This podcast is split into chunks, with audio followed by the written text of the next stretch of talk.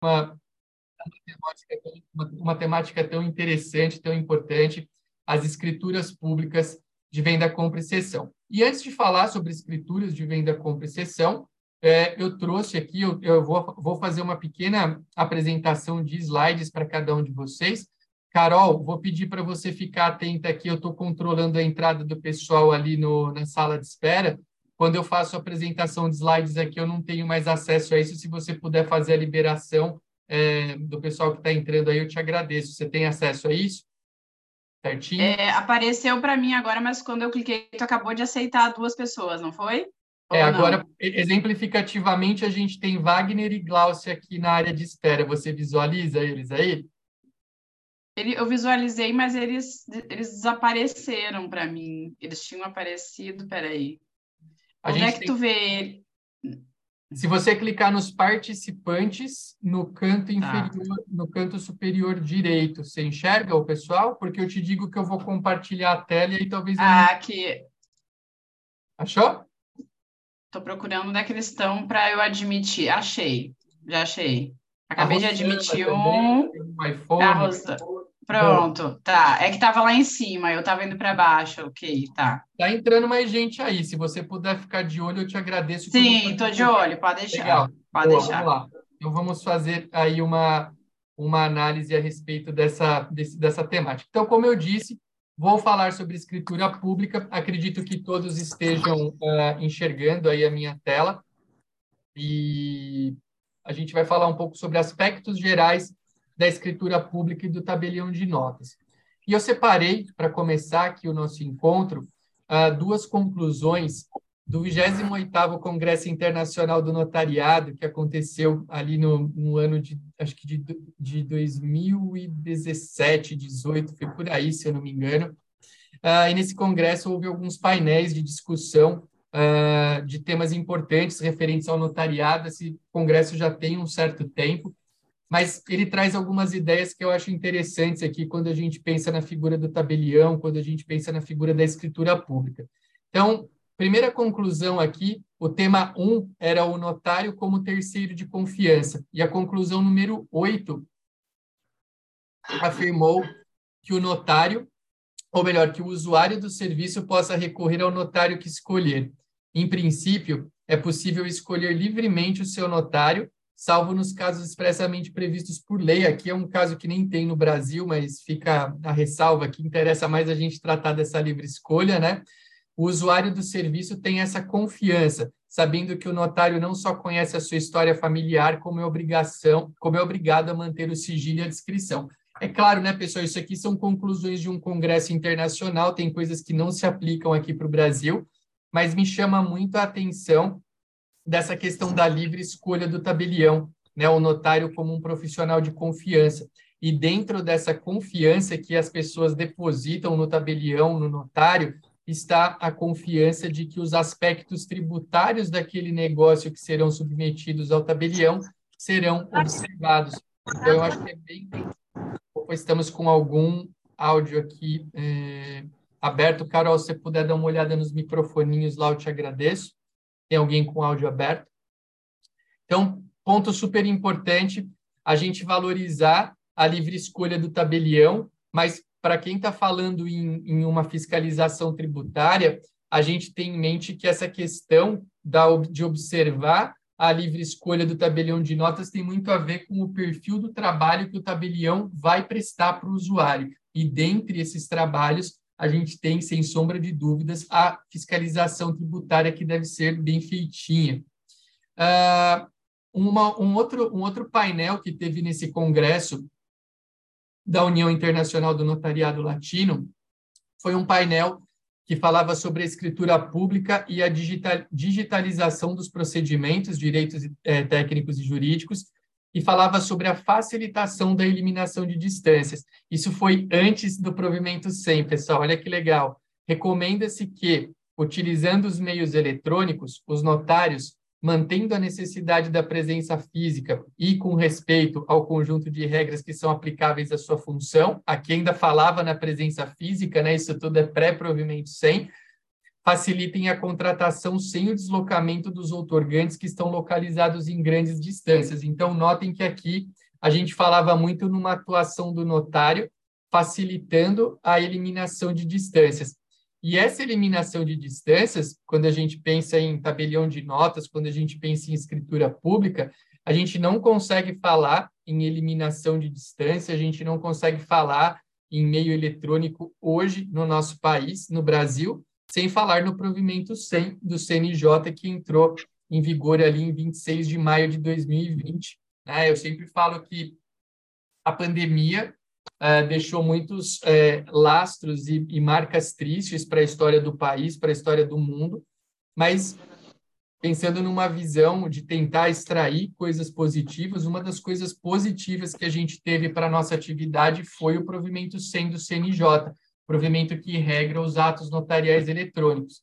Eu acho, é uma, e essa é só uma opinião minha, que é, se não fosse a pandemia, possivelmente hoje, em 2023, nós ainda não teríamos atos notariais eletrônicos. Tá? Posso estar enganado, mas com o cenário que eu vislumbrava aquela época e com é, a, a, a, as discussões que existiam em torno do ato notarial eletrônico, é, muito provavelmente não fosse a pandemia, a gente talvez não, não tivesse esse resultado, esse fruto do provimento 100.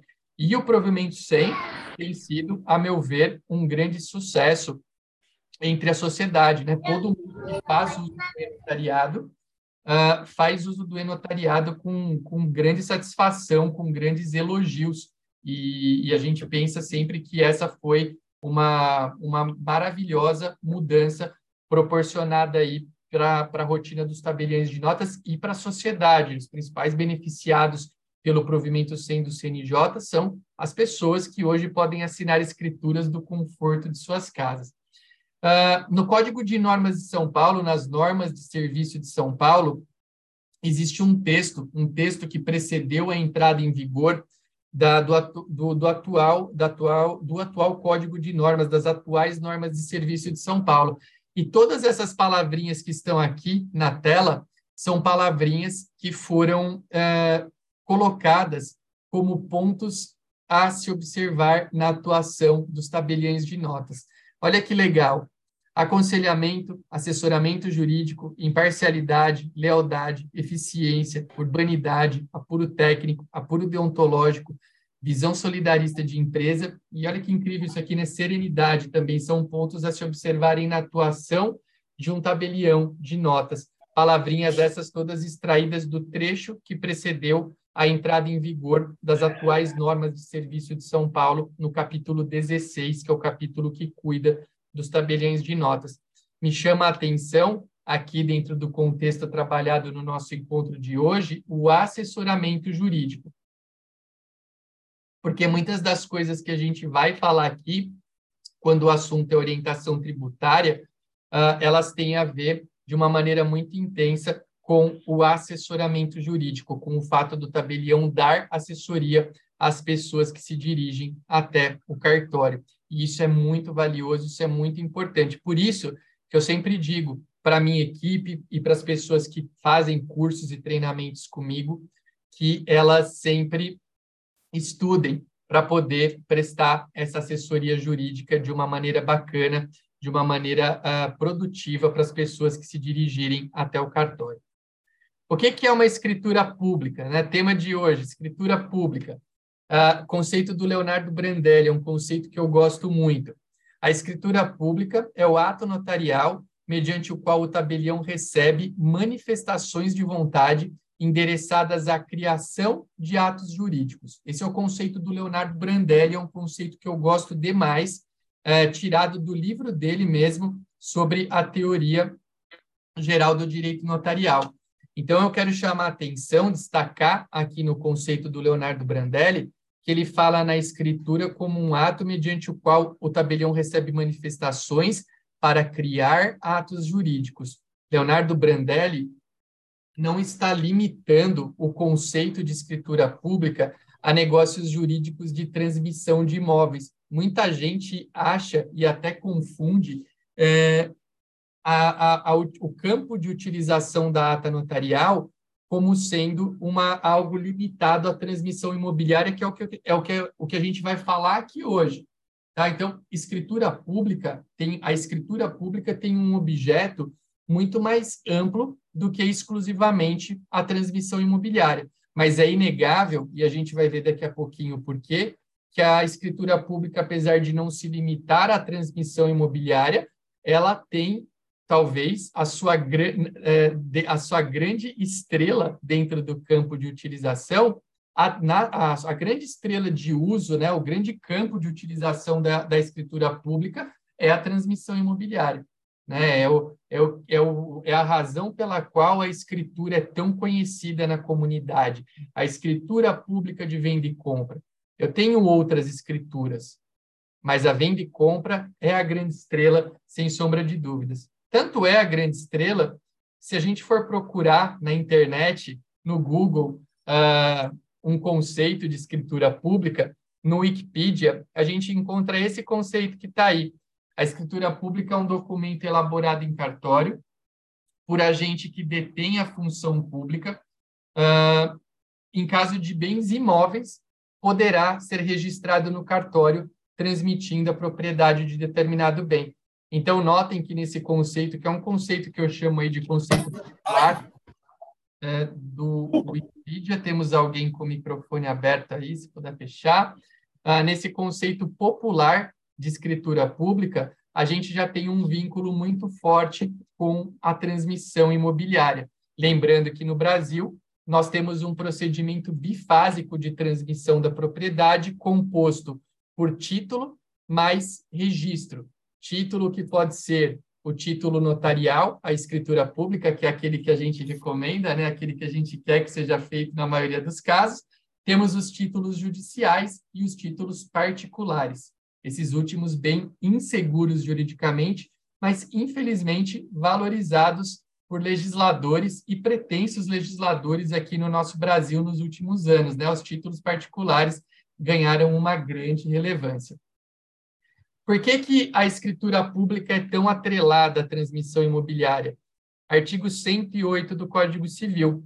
Não dispondo a lei em contrário, a escritura pública é essencial à validade dos negócios jurídicos que visem a constituição, transferência, modificação ou renúncia de direitos reais sobre imóveis de valor superior a 30 vezes o maior salário mínimo vigente no país. Então, a, a escritura pública, em regra, é a base para esses negócios que estão previstos aqui no item, no, perdão, no artigo 108 do Código Civil. Isso é regra absoluta, Arthur? Não, não é regra absoluta.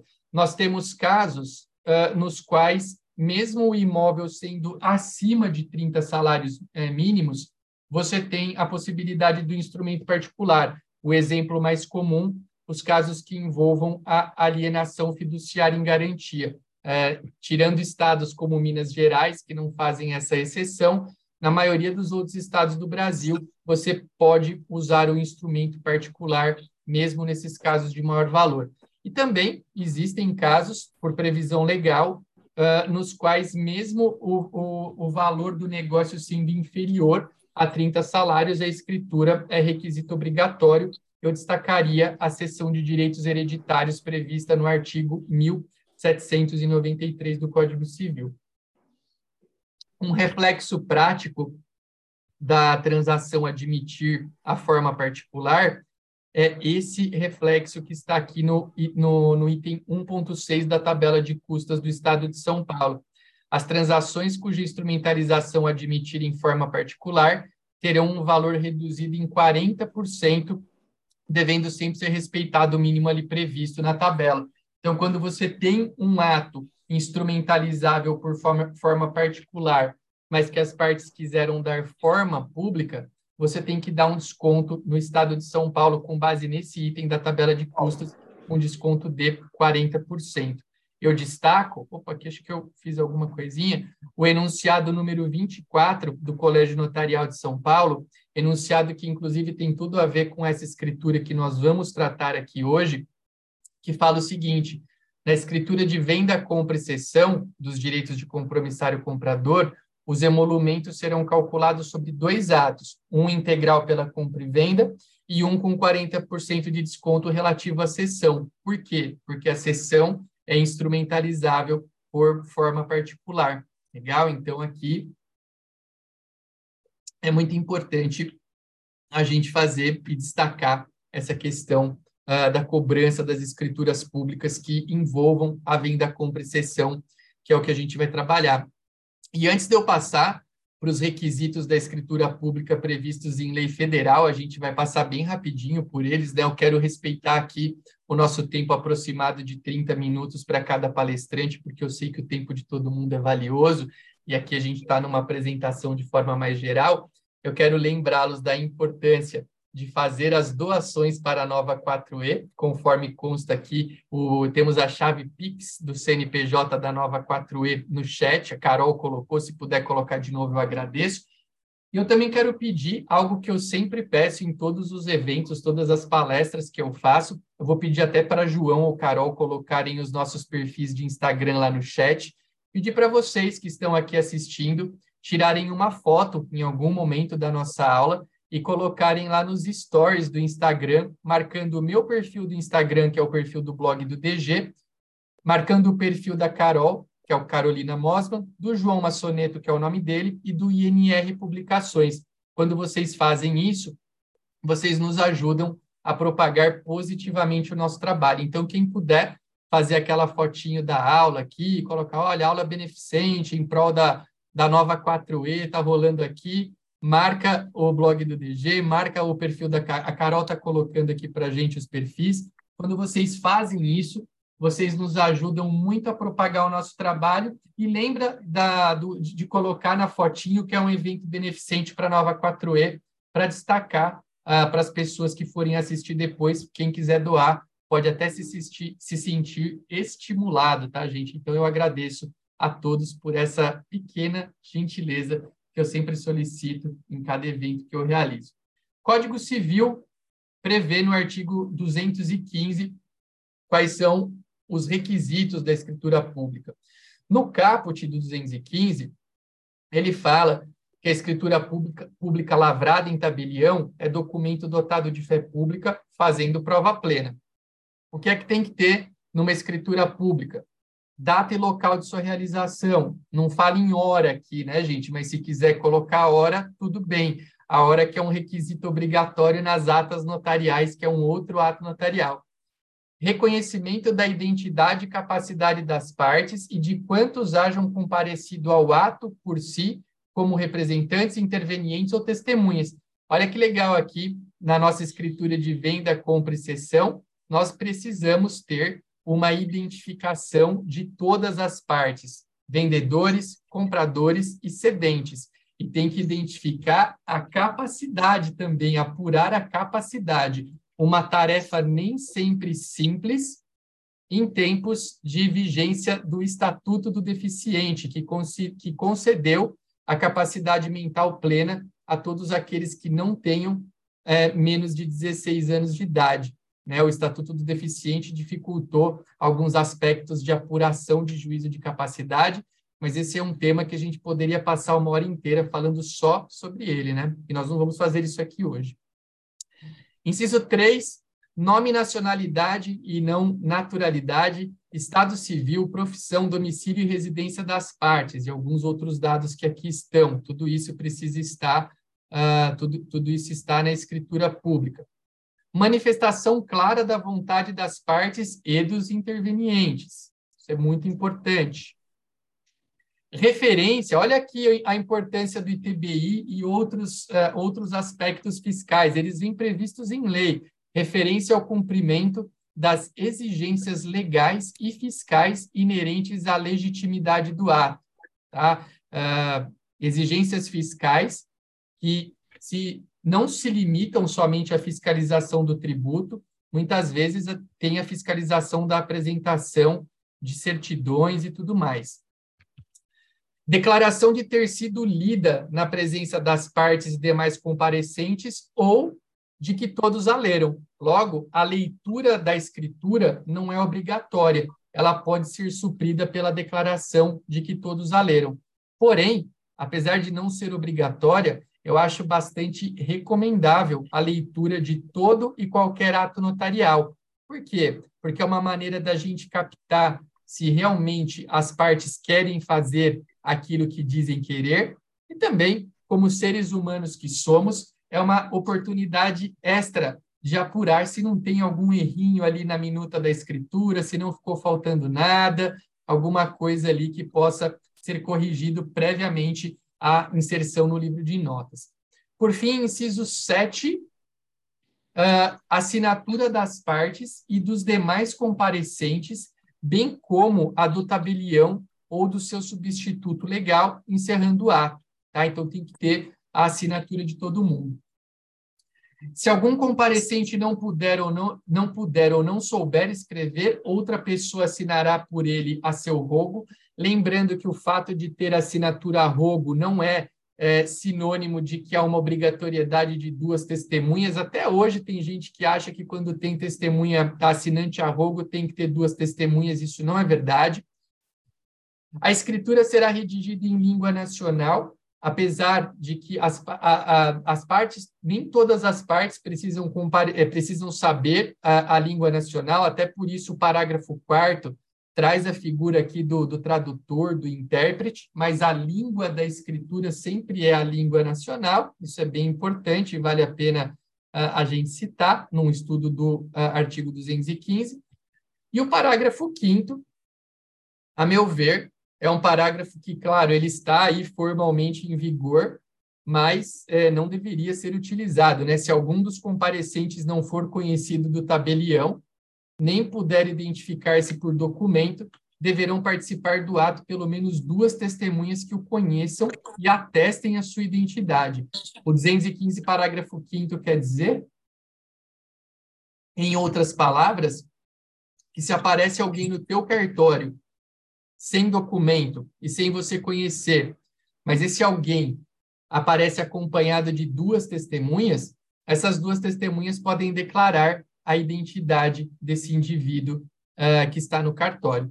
Acho eu, né? Acho eu com todo e aí eu respeito toda e qualquer opinião em sentido oposto, que é um parágrafo que deveria ser ignorado uh, na prática notarial, em especial, em especial pela, pela, pela atenção a um dos princípios essenciais da nossa atividade, que é o princípio da segurança jurídica. Tá?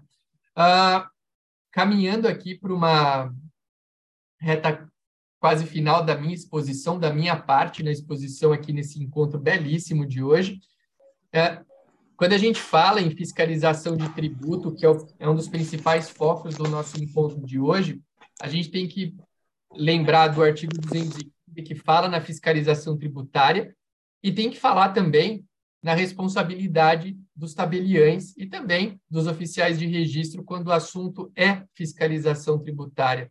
A gente tem o artigo 134 do Código Tributário Nacional que fala que nos casos de impossibilidade de exigência do cumprimento da obrigação principal pelo contribuinte, respondem solidariamente com este nos atos em que intervierem ou pelas omissões de que forem responsáveis, inciso 6.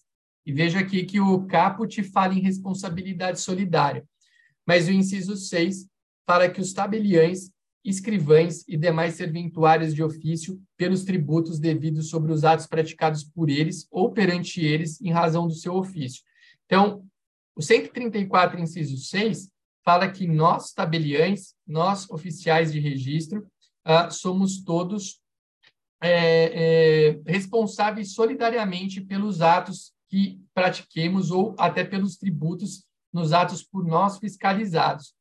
O STJ já julgou de forma corriqueira que essa responsabilidade ela não é solidária, mas ela sim é subsidiária, tá? Mas mesmo sendo subsidiária, ela existe e nós temos que tomar uma grande cautela sempre que o assunto é a, a atuação na fiscalização de tributos. Os principais, claro, que a gente tem são o ITBI e o ITCMD, mas existem uma série de obrigações fiscais que sempre estão ah, é, do campo de atuação dos notários e registradores, e a gente tem que olhar com grande, grande carinho para essas obrigações. Tá? Então, uh, esse é um ponto importante. Antes de passar a palavra para o João, eu sempre deixo um convite para que todos conheçam os meus livros que estão aqui na tela, Direito Notarial e Registral em Artigos, volumes 1 a 4, Homenagem aos 10 anos da 11441 em 10 artigos, e o Contos e Causas Notariais, que está esgotado, mas que está para sair a terceira edição. É, todos os direitos autorais do Contos e Causas Notariais são doados a entidades beneficentes, e dentre eles a, a nova 4E, tá? vai ser beneficiada pelo novo, pelo novo livro. E aqui na tela vocês têm todas as minhas redes sociais, vocês me encontram pelo arroba blog do DG, em basicamente todas elas. As principais são o Instagram e o YouTube. Uh, nesse momento, eu quero uh, agradecer uh, sempre nesse momento a todos que aqui estão. Quero lembrar da importância de a gente ter a colaboração aqui para a Nova 4E. Vou pedir para a Carol colocar no chat novamente o Pix para que todos possam ajudar, possam doar um valor para essa entidade que é tão séria. É muito bom poder é, colaborar com, com aqueles que mais necessitam. Carol, Claudinha, eu vi que vocês estavam aí vendo que acho que alguém está tentando marcar a Carol e não está conseguindo. Talvez seja pelo fato do perfil da Carol ser fechado e tem que seguir um ou outro, outro um. Eu acho que pode ser alguma coisa nesse Não, sentido. não é, Arthur, não, é? não sei.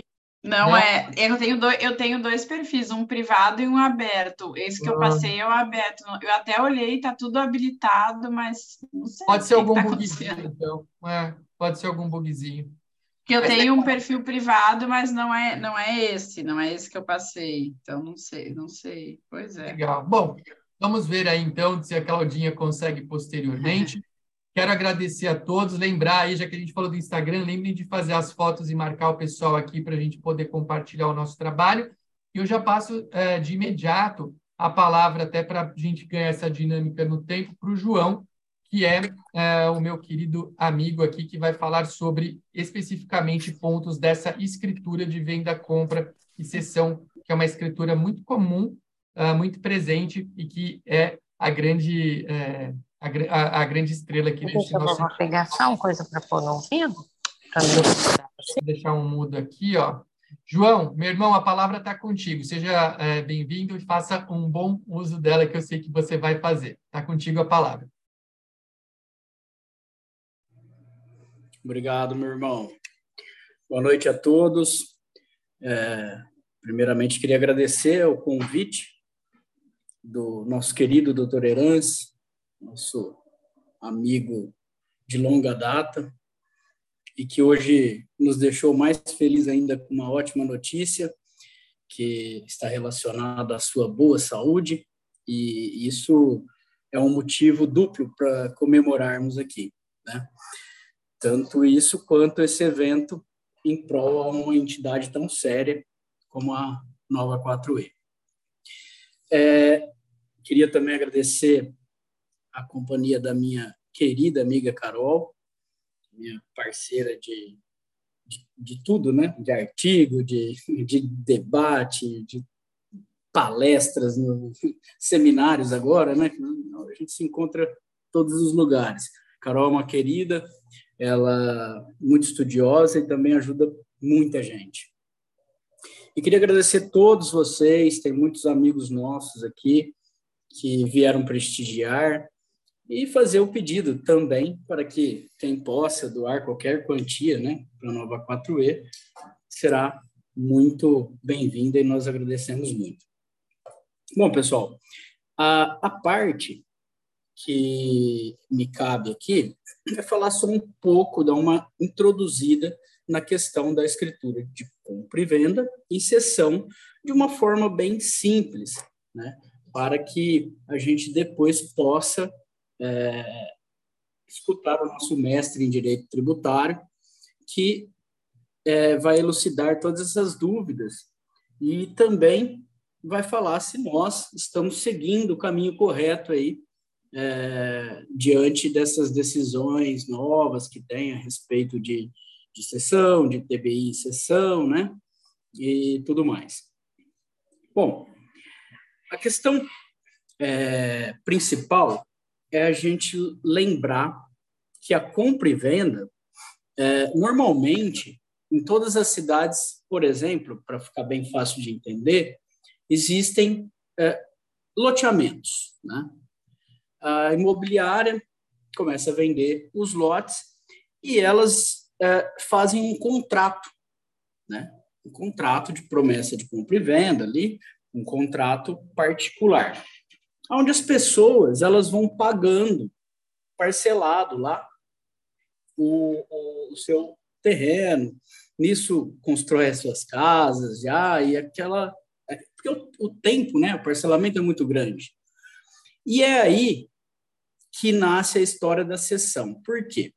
Porque o pessoal compra aquele terreno parcelado, todas as cidades de vocês, é, vocês veem isso com certeza, e vai pagando lá as parcelas, às vezes constrói casa e tudo mais, e chega um determinado momento, essa pessoa quer vender para outra pessoa.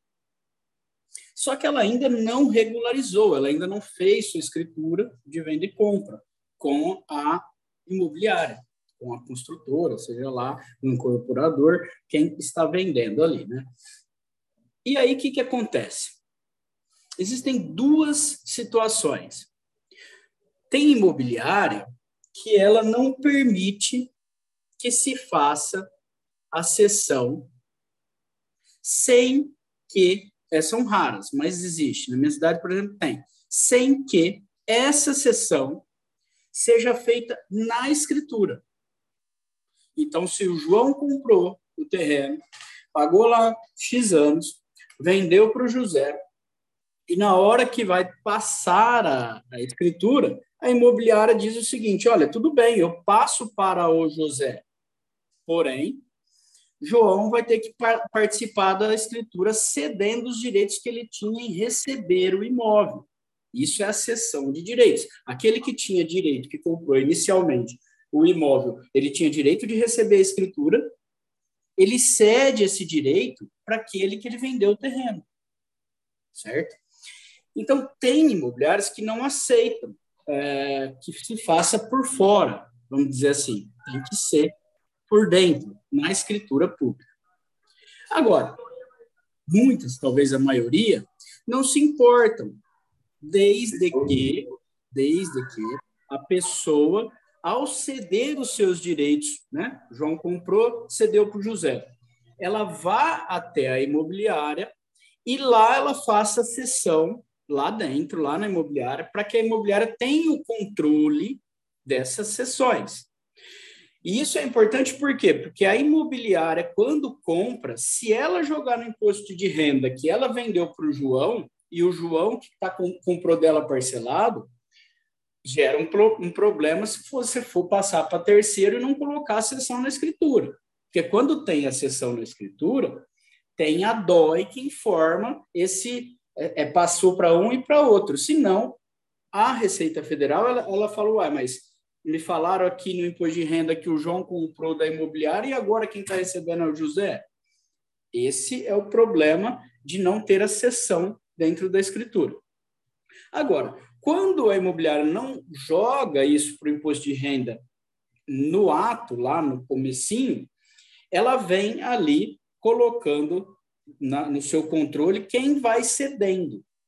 Então, João cedeu os direitos, eu vendi aquele terreno que eu estou pagando ainda para o José, mas depois o José vendeu para o Antônio e por aí foi. E às vezes, pelo tempo das parcelas, existem várias sessões. E ainda tem lugares que o pessoal faz essas sessões, o que é muito, muito perigoso, sem nem comunicar à imobiliária.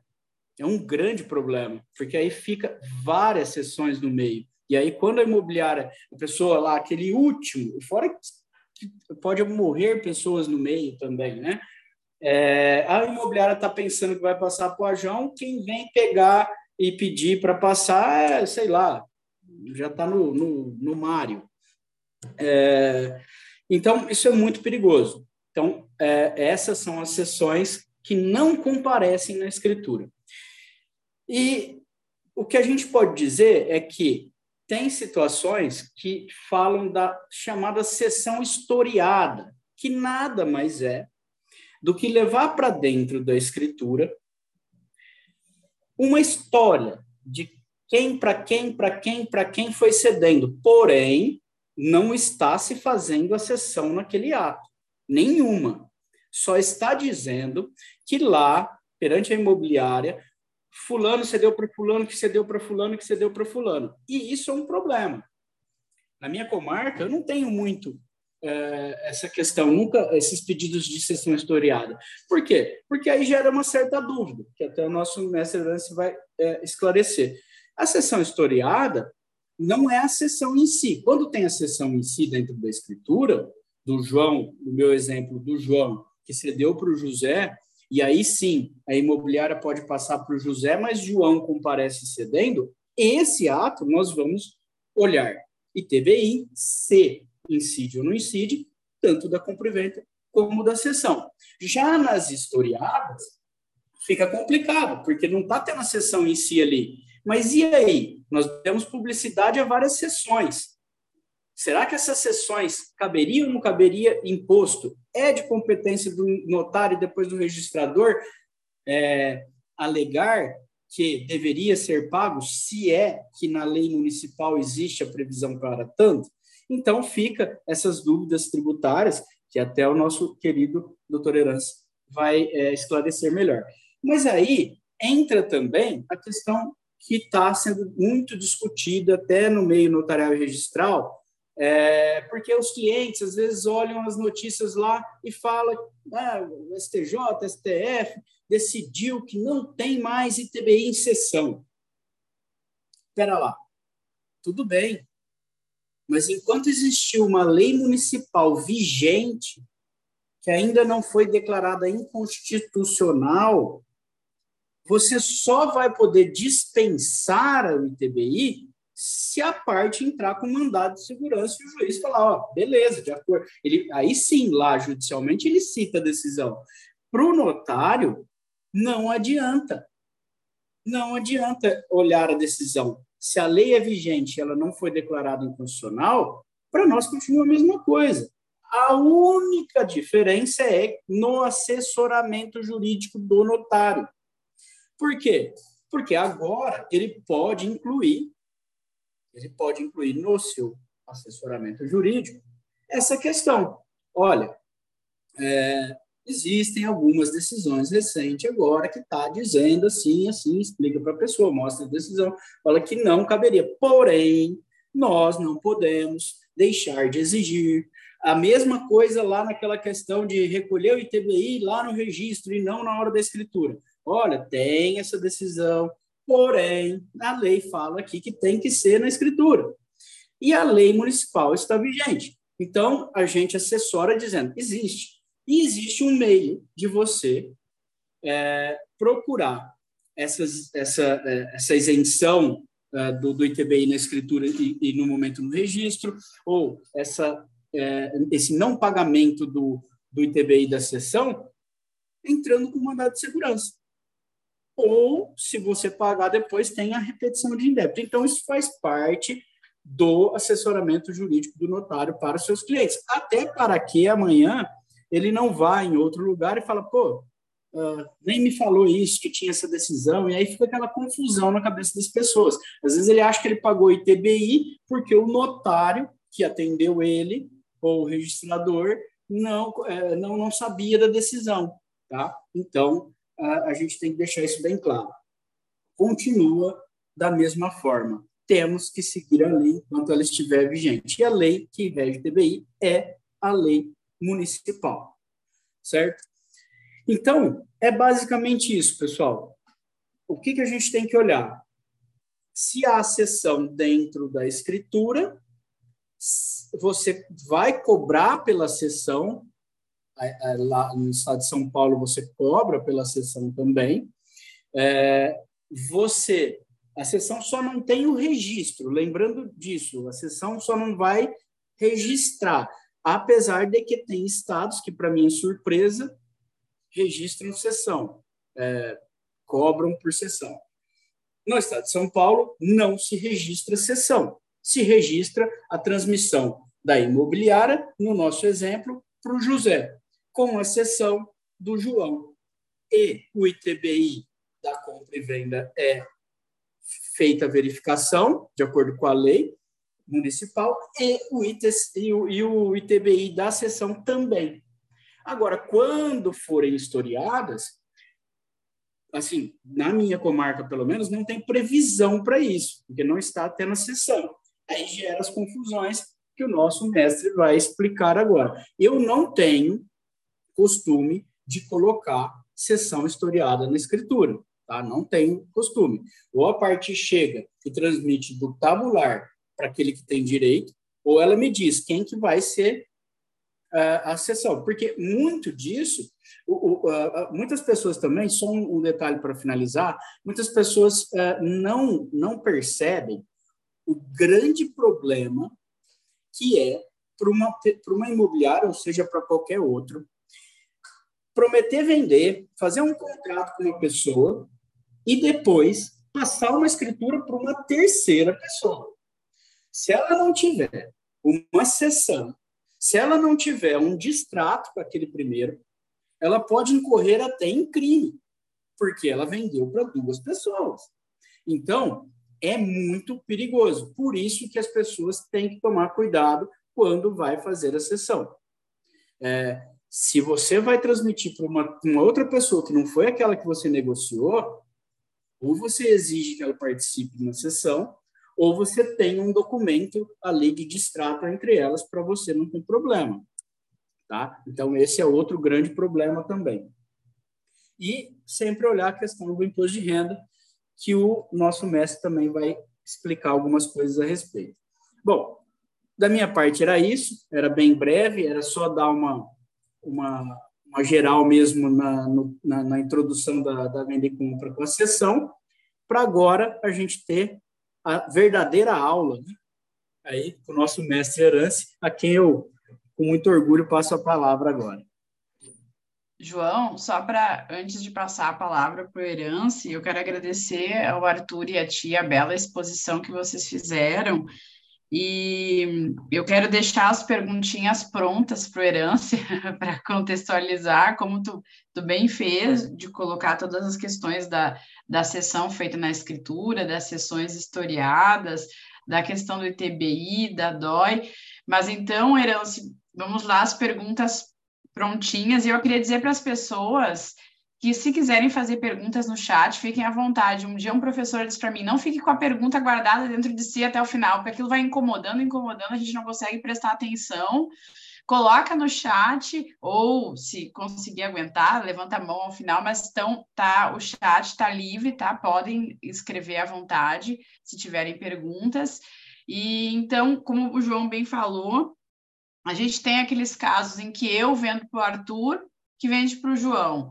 Aí tem duas formas de fazer essa escritura. Ou a gente faz a escritura com a participação de nós três, né? E aí eu, o Arthur, é, que é o vendedor principal, eu falei, agora nem lembro qual é a ordem que eu usei, mas o Arthur, como dono lá do imóvel, vende para mim e eu participo da escritura como cedente, né, João, e assino a escritura, e aí em São Paulo vai ser cobrada a compra e venda e a sessão, só que a sessão, né, João, se eu estiver errado, cobra com 40% de desconto dos emolumentos, e aí a gente vai ter com certeza dois ITBIs, aí não tem dúvida se vai gerar ITBI quando a sessão é feita na escritura, ou eu tenho uma outra, uh, uma outra alternativa que tu disse que aí em, em, Monte Azul Paulista não é muito utilizado, que é o só noticiar essa sessão na escritura. E aí, quando eu noticio, o cedente ele não assina a escritura. O proprietário tabular faz a escritura direto para o último sessionário,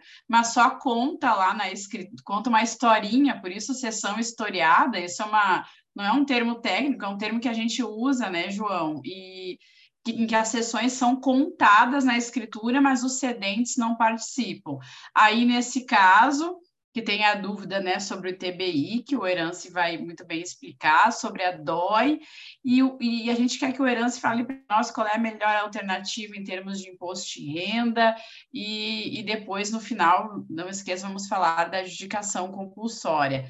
Eu, antes de passar para a herança, eu não sei se é breve, é, Renan está levantando a mão.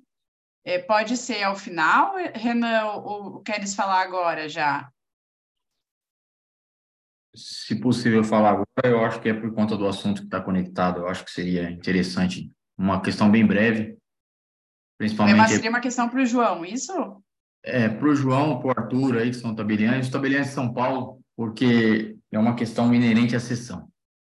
Boa noite, meus amigos. Meu nome é Renan Laurentino. Eu sou um advogado, hoje estou em Brasília, no Distrito Federal, mas antes eu era escrevente do Estado de São Paulo, trabalhei por 10 anos para um tabelião e gosto muito de acompanhar a matéria notarial. É, a questão que me pega aqui no Distrito Federal e, e, e me parece estranho é que existe um provimento da corregedoria aqui, onde se proíbe, inclusive, reconhecimento de firma em contratos de cessão de imóveis que não têm matrícula própria. A gente sabe que em São Paulo é possível você tratar a cessão de frações ideais de áreas ainda não desmembradas, ainda que seja precária, mas para assegurar algum direito, é, uma expectativa de direito mínimo, né? Ainda que não vá ao registro. Aqui no DF não se pode nem sequer reconhecer firma de documentos dessa natureza. Se o imóvel não tem matrícula individualizada, a corregedoria proíbe, inclusive, o reconhecimento de firma. E eu queria só um entendimento aí dos tabeliões sobre isso, só para ver se cabe algum questionamento, se é prudente isso. E a legitimação do provimento vem da ideia de grilagem de terra, que é muito grande no DF. Então, gostaria de, de ouvi-los aí em algum assunto desse tipo. Renan, obrigado pela sua participação e até é legal que a gente acaba conhecendo as particularidades aí dos, de determinadas regiões. Bom, primeiro que se há um provimento, uh, não tem como não segui-lo, né? É aquela velha história que as normas de serviço para os tabeliães e notários, é, a gente brinca que está acima da Constituição. Lógico é uma brincadeira, mas é porque a gente tem que seguir é, todos os provimentos né, que dão origem às regras das, das normas né, da corregedoria de cada estado. A questão do reconhecimento de firma em, é, em determinados documentos, isso é uma, é, é uma dúvida, é um debate muito extenso que é no Brasil inteiro. Uh, em São Paulo mesmo, existem posições contrárias de você poder re, é, reconhecer o, o, o é, a firma em um, em um documento é, que não tem validade jurídica, porque você está apenas reconhecendo aquela assinatura como sendo ela, e existe o entendimento de, de que não, se o documento não tem validade jurídica, a gente não poderia reconhecer para não é, causar a impressão de que ele é válido. Então, existem essas duas correntes. E existe uma do meio é, também, é, que é a que eu gosto de, de, de seguir, que é o seguinte: a gente não precisa, para reconhecer firma, entrar muito no mérito de algum documento. Né? Uh, porém, se é um documento que é visivelmente nulo, uh, acontece muito aqui no interior de, de aparecer uh, renúncia de herança uh, por, por instrumento particular. Pô, nós temos obrigação de saber que não dá, né? É só por escritura pública ou termos lá no, no judicial dentro do processo. E olha lá, ainda o termo é bem. Mas a escritura pública seria necessária. Então, assim, Aí, quando é muito visível, a pessoa, é, o tabelião, talvez poderia sim se recusar. Mas isso é, é, uma, é, é uma, uma bola dividida aí na, na classe. Agora, quanto à sessão em si, eu, assim, eu penso muito que sessão de direitos ela não tem muito a ver também com questão de matrícula, porque veja, não existe a cessão de direitos de posse para que a pessoa que tem aqueles direitos de posse entre com o uso capião, seja judicial ou extrajudicial, e, às vezes, de um imóvel que não tem matrícula, mas comprova que daquela área, mapa, tal, tudo certinho, memorial descritivo daquela localidade e tudo mais, ah, ficou lá o, o fulano de tal por muitos anos, comprovadamente a posse, ele pode ceder a posse para outra pessoa. E aí não tem matrícula. Então, assim, é uma questão que realmente. É, João, mas aqui, só te interrompendo, desculpa, é, no DF, uma questão assim, muitas das áreas são terras ainda públicas, né? Elas são titularizadas pela Companhia Terra Cap, que é uma companhia do governo distrital, que administra o patrimônio imobiliário e também algumas áreas em nome da União. E o que acontece é que as pessoas foram ocupando essas áreas na construção de Brasília e virou-se uma cadeia de, de, de sessões que o governo perdeu o controle. Então, o governo, para ali para frear essa, essa sessão desordenada, eu acho que com a, com a Corregedoria e o Judiciário planejaram essa limitação de, de reconhecer. É. Então, aí nesse caso nem caberia os campeão, né? Exato, mas, exato. Mas a questão é o seguinte, que é, eu chamo atenção para diversas situações que eles precisam criar de acordo com a localidade e com o que acontece. Veja, só assim para terminar rapidinho, para não tomar muito tempo do, do, do doutor Herança, mas só um exemplo. Em Goiás, nós temos um problema é, que tem um provimento lá, se você faz essa escritura em qualquer outro lugar, a hora que você vai registrar, você tem que pagar uma, uma taxa, porque você não pagou, passou a escritura em Goiás. A princípio, todo mundo vai falar, esse provimento não, não pode, constitucional e tal, tudo mais. E ele nasceu por quê? Nasceu porque do lado é, tem Distrito Federal que, as, que, os valores são irrisórios, entendeu? Então tem muita Exato. coisa que a gente não, não, não concorda, acha um absurdo, mas e às vezes nasce por uma necessidade daquela região e acaba não ficando uma, uma coisa 100% correta. Né? A solução pontual nesse caso aí é o que todo mundo faz aqui. Vai lá numa cidade de Goiás, num tabelião, que lá você vai resolver o problema, porque você está fora do DF. Olha que situação. É duro, né? Não, mas legal, Gente, obrigado pela vamos, participação. É, eu estou preocupada com o tempo, só desculpa, é, que temos bastante questões para trabalhar ainda, então Desculpa eu ser chata, moderadora, mas é, é, é, importante que tem bastante coisa importante para Herança falar. Renan, obrigada por tua participação. Eu sei que o Brasília tem uma situação bem peculiar de, de loteamentos irregulares, né? Mas então, obrigada, João, pela resposta também. Então, vamos ao doutor Herance, que é, é, é a, nossa, a nossa estrela da festa hoje, né? Nossa, Carol, muito obrigado. É, de tributarista, que é, já é um, um, um, nome pesado para quem é, tenta lidar no dia a dia com as questões que estão é, presentes né, na, na, vida do notário do registrador, é, para a estrela é, é algo que eu não imaginava que alguém pudesse dizer.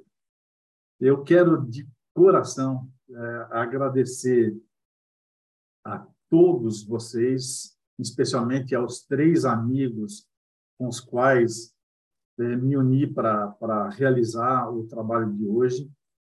É, para mim é, é, um dia festivo. O, o João já, é, de forma muito rápida, disse que hoje é, é um dia em que recebi uma excelente notícia e eu não posso sonegar isso eh, de vocês, porque nessa sala, hoje, além da Carol, do Arthur e do João, há vários outros amigos. Né? Então, eh, eu preciso aqui dizer que um fardo muito pesado saiu das minhas costas.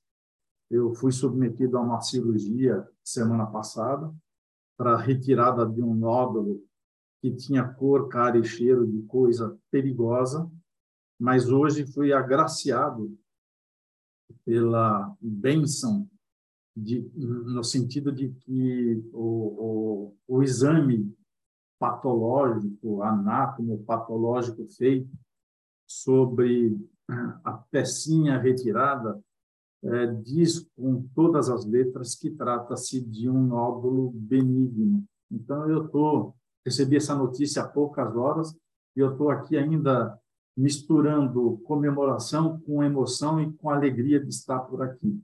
Né? Então, agradeço a todos vocês, ao Divino, por, por, por esse momento tão, tão especial. E mais especial ainda é porque coincidiu com um evento que a gente decidiu é, fazer em prol da Nova 4E.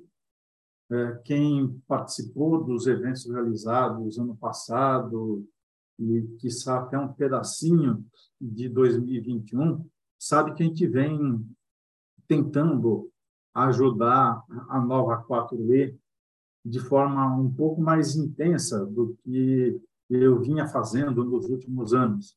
A pandemia pegou a todos e não foi diferente com a nova 4E. A nova 4E, que é, já comemorou 55 anos de existência, que hoje atende a, a 160 pessoas especiais. E para quem não tem noção, é, nem imagine agora o que significa ser uma pessoa especial no sentido daquelas que estão assistidas pela Nova 4E. Então, muito me honra é, poder é, usar essa sala, esse microfone, esse espaço para falar da entidade que, a duras penas, é, vem fazendo algo que não se imagina necessário e possível. Então, a todos aqueles que contribuíram, a todos aqueles que um dia vão contribuir, a todos aqueles que não podem contribuir, mas que compreendem essa situação, é, minha gratidão para sempre.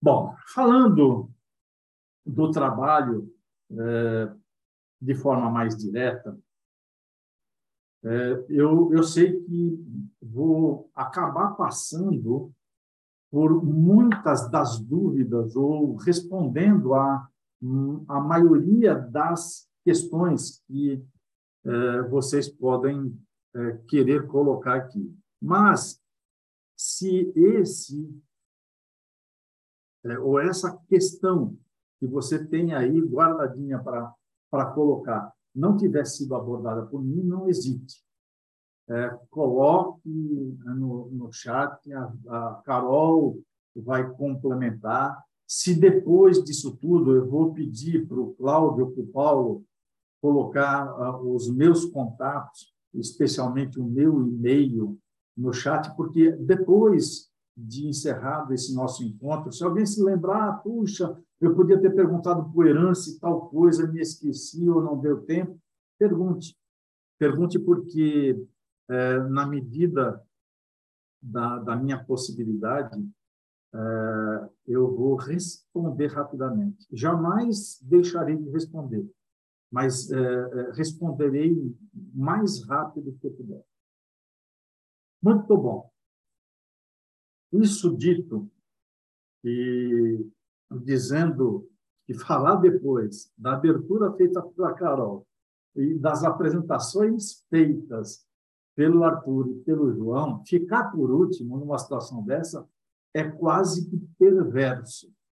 Mas eu, eu vou tentar fazer é, com esse limão uma limonada interessante, porque é, vocês ouviram, sobretudo das duas explanações do, do Arthur e do João, algo que se liga às questões que quero aqui colocar que talvez transforme o dia a dia do notário, do registrador, do ponto de vista tributário, um pouco menos é, é, intenso ou é, é difícil, que, que transforme é, o dia a dia do notário, do registrador, sobre esses aspectos, em alguma coisa mais palatável. Faz parte. E, por fazer parte, eu, eu vou cumprir com um pouco mais de tranquilidade. Para isso, a gente vai ter que falar, evidentemente, de coisas já abordadas. O Arthur, por exemplo, citou é, o, o, artigo 134, inciso 6 do Código Tributário Nacional. Código que foi aprovado por lei ordinária em 1966 e todos sabemos reclama a atualização. A reforma tributária talvez não seja nem tão muito importante, mas a reforma do código em si para transformá-lo em algo mais atual, em algo é, mais próximo da vida do indivíduo ou das pessoas, já que o direito existe para disciplinar a relação entre elas, é, eu diria que não não não faz é, nenhum mal que esse código ele seja revisto com algum cuidado. É, a gente vai falar, é, a, a, a, Carol já é, anunciou que precisa é, colocar ao nosso exame as questões relacionadas com a adjudicação compulsória. Então, vamos ter que pensar no artigo 1418 do Código Civil.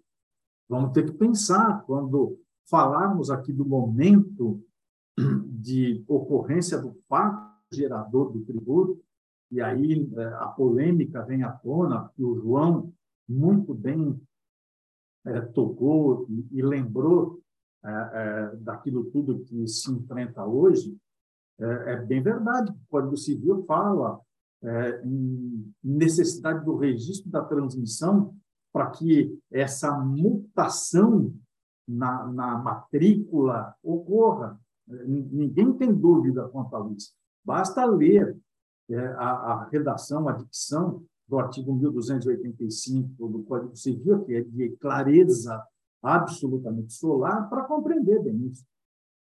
Não, isso não se discute aqui. O que eu vou colocar em discussão é conceito de alienação, muito visitado pelo é, Conselho Superior da Magistratura do Estado de São Paulo. Não vou mencionar de outros estados, porque não sei como é que isso tem sido tratado por lá, mas por aqui é, já há, há, há, mais de uma década isso é reiterado. Tá? O conceito de alienação não é, é, é, ou revela que não seja a alienação ato de momento único. Portanto, não se pode dizer que só num momento é, que pode ocorrer o fato gerador do ITBI. Eu sou da opinião, já escrevi é, em várias oportunidades sobre isso, inclusive é, em dois dos livros de autoria e de coordenação do Arthur, daqueles seis que ele estampou em dois, eu estou com muita honra e alegria, mas já escrevi várias vezes que é, o fato gerador do ITBI é, está é, limitado, a ocorrência dele está limitado pelo início do negócio e pelo desaguar desse negócio lá no competente registro imobiliário. E fica a critério, a meu ver, não estou só, há muitos é, tributaristas brasileiros que dividem comigo essa opinião. Tá? É, no, no curso dessa linha do tempo, é, cabe ao ente político competente, no caso do ITBI, hoje o município de situação do imóvel, escolher em qual momento é melhor para a administração e para a sociedade municipal que esse tributo seja exigido. A gente vai falar um pouco mais sobre isso num segundo momento, mas quero que saibam, desde já, que apesar de reiteradas decisões do Superior Tribunal de Justiça, no sentido de que o imposto, e, e uma mais recente do, do Supremo, é, que no sentido de que o imposto só pode ser exigido quando do registro, quero que saibam que eu não comungo, eu não é, é, estou é, com aqueles que formam essa corrente. Ainda a, a respeito da, da, da, daquilo que foi mencionado, e eu estou tentando aqui fazer um approach para atacar as questões mais importantes do ponto de vista tributário, é, eu queria, até para justificar muito do que eu vou dizer, que durante a vigência da promessa, do compromisso, não há data vênia, mas é, opinião pessoal que está longe da, da, da, competência do notário, que não se compara àquilo que eu posso a esse respeito dizer, mas não há se falar em irregularidade. Quando eu ouço é, dizer que o indivíduo vai regularizar a situação, porque o que ele tem é a promessa, é, eu fico, de certa forma, um pouco incomodado, porque se isso nada significa no meio notarial, porque a regularização, é, do ponto de vista notarial, significa a outorga da definitiva. E isso eu não estou discutindo, pelo contrário, estou aqui reafirmando que é assim no direito brasileiro e que assim deve ser cumprido. O que me incomoda um pouquinho do ponto de vista tributário é de que isso pode sugerir que aquele que está é, cumprindo é, o, a sua parte no compromisso esteja em situação irregular. E por que, que isso me incomoda? Porque tem muita gente que não leva a notícia do negócio realizado a esse título para sua é, ou para suas, né, são duas partes, é, para suas respectivas declarações. E esse sim, uma, essa sim uma irregularidade. Esse sim um equívoco. Se eu prometi comprar no é, exercício seguinte, aquele que fiz a promessa do negócio de venda e compra, eu vou dizer ao fisco, por meio da minha declaração, que prometi comprar, já paguei tanto, estou pagando X por mês. Né?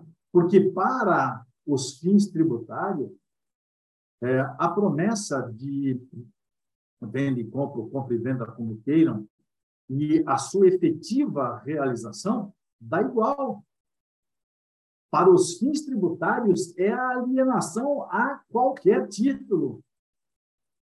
E a gente vai ver que pode, aquele que acha que é irregularidade, que, portanto, não conta, por enquanto, para o fisco, vai contar só lá quando da outorga da definitiva, ele pode se omitir. Ele que está adquirindo e aquele, principalmente, aquele que promete vender. Porque o que promete vender em relação ao que já recebeu já pode ser considerado sujeito passivo do imposto de renda sobre ganho de capital, cujo prazo é o último dia útil do mês seguinte, ao mês é, é, em que a percepção da parte do dinheiro foi realizada. Então, na vigência do compromisso de venda e compra, da promessa de venda e compra, estão em situações absolutamente regulares. Seguem a vida até que chegue o momento seguinte, que se passar por inércia, por omissão, aí sim pisa-se o terreno da irregularidade.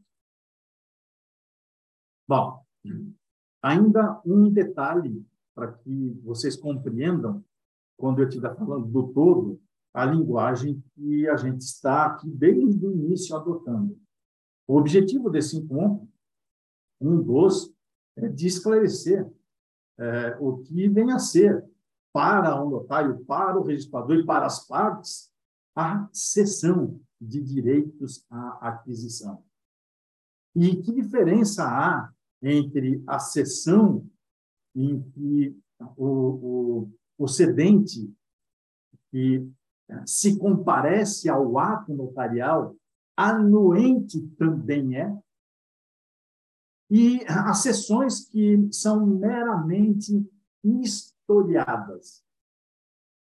Que diferença há é, do ponto de vista tributário, pensando é, no imposto de transmissão de bens e de direito, e a, a, que diferença há entre é, essa situação de efetivação do ato pelo notário, das sessões em que cedente comparece, é, daquela que é meramente historiada. Então, se a gente olhar para a sujeição passiva do imposto, a gente vai ver que diferença não há. Já respondendo a uma primeira indagação, que é a mais frequente sempre que falo a esse respeito, é, é no sentido de, de deixar já aqui assegurado que toda e qualquer cessão de direitos à aquisição à propriedade imobiliária, com fulcro no artigo 156, inciso 2 da Constituição da República, que é a raiz constitucional desse tributo, a resposta é afirmativa. Incide o IPBI. A diferença para nós, nesse momento, no momento em que estamos falando para notários e registradores, tem a ver não com a incidência, mas com a responsabilidade de terceiro. É o notário, é o registrador terceiro responsável em relação ao ITBI devido nas sessões historiadas? E aí a resposta não é a mesma ela não é afirmativa, é negativa. Noutro dizer, o cedente, quase sempre cedente, há que se seguir sempre a, a grande recomendação do, do João Maçoneto, que é olhe para a lei local, não perca a lei local de vista, ou a lei do município de situação do imóvel.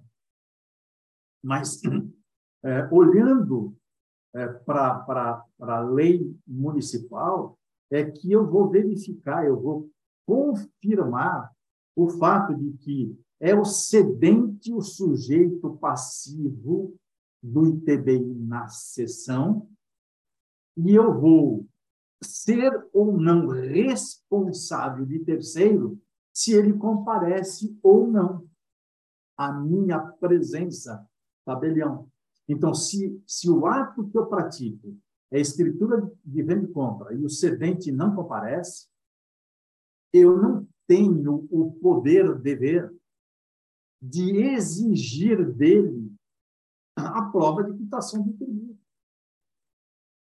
Mas se ele comparece na condição de cedente e anuente, ele transmitiu os direitos à aquisição que possuía a terceiro está anuindo, está autorizando o, o, o, aquele que para ele prometeu vender, que outorgue, isso o direito brasileiro deixa, autoriza, que ele outorgue a definitiva ao cessionário nessa operação de cessão.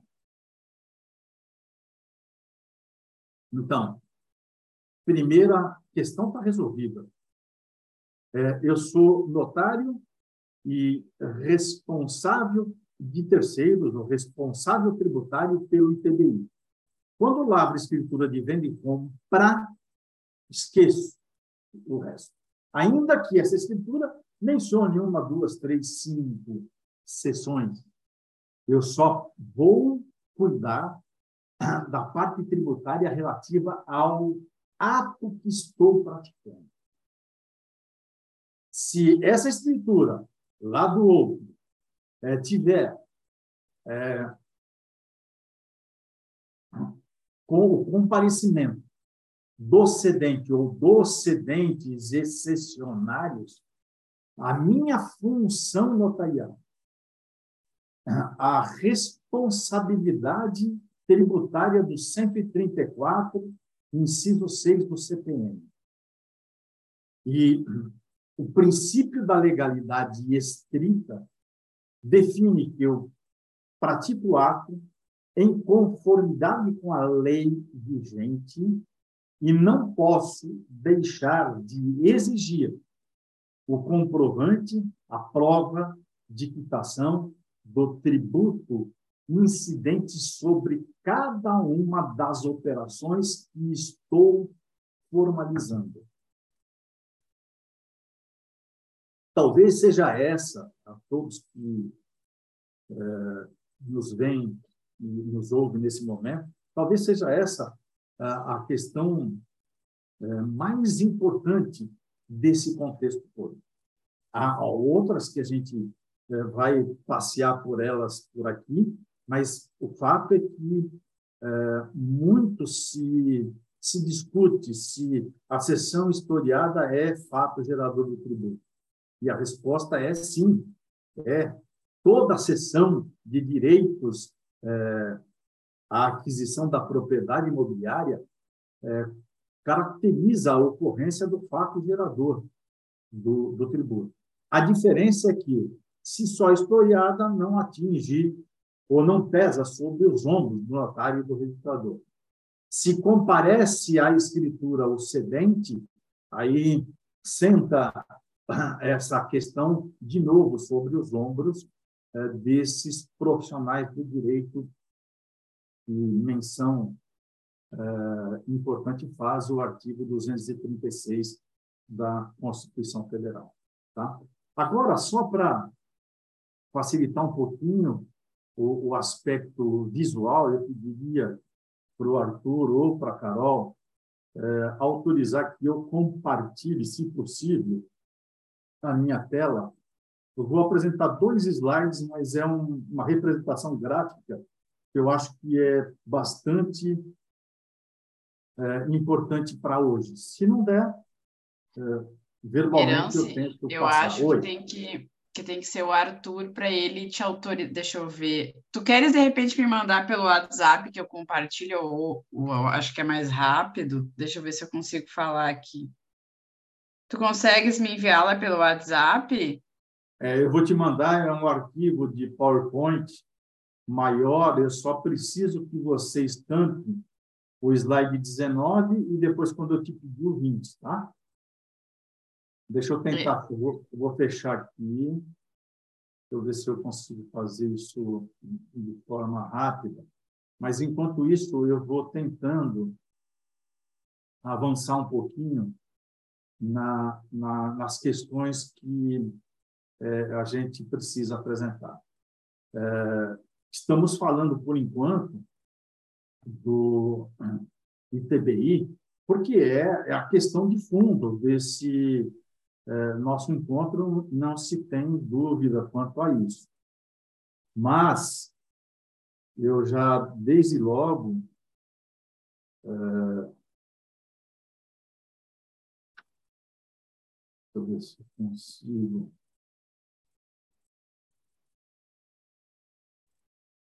Desde logo, dizer que, preciso que vocês compreendam que essa questão ela também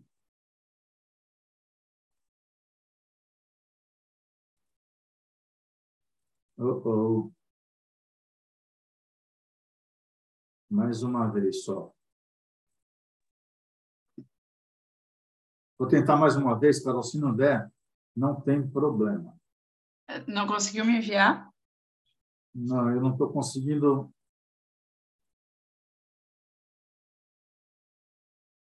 Eu não estou conseguindo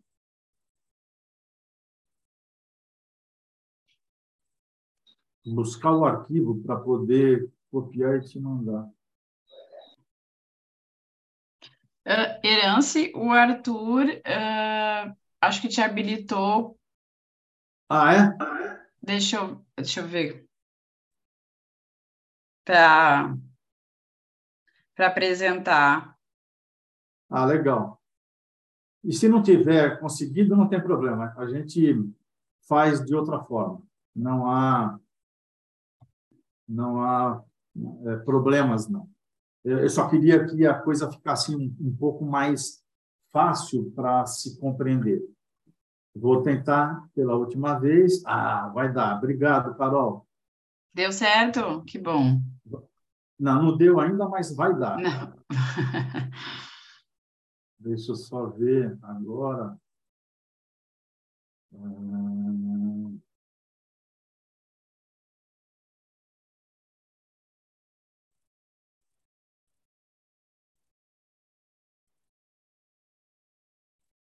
Ok. Tela toda, compartilhar. Vou buscar o slide do final. Apanhei, mas deu certo. Vocês já veem a tela sim. do slide? Tá. Sim, sim. Sim. Legal. Ela só não foi para o slide que eu preciso. Isso aqui são slides que eu uso em cursos sobre a DOI, mas há coisas aqui que vêm muito a calhar. Vamos lá. É, estamos a discutir aqui as questões decorrentes da lavratura e consequente registro da escritura de venda e compra com cessão de direitos.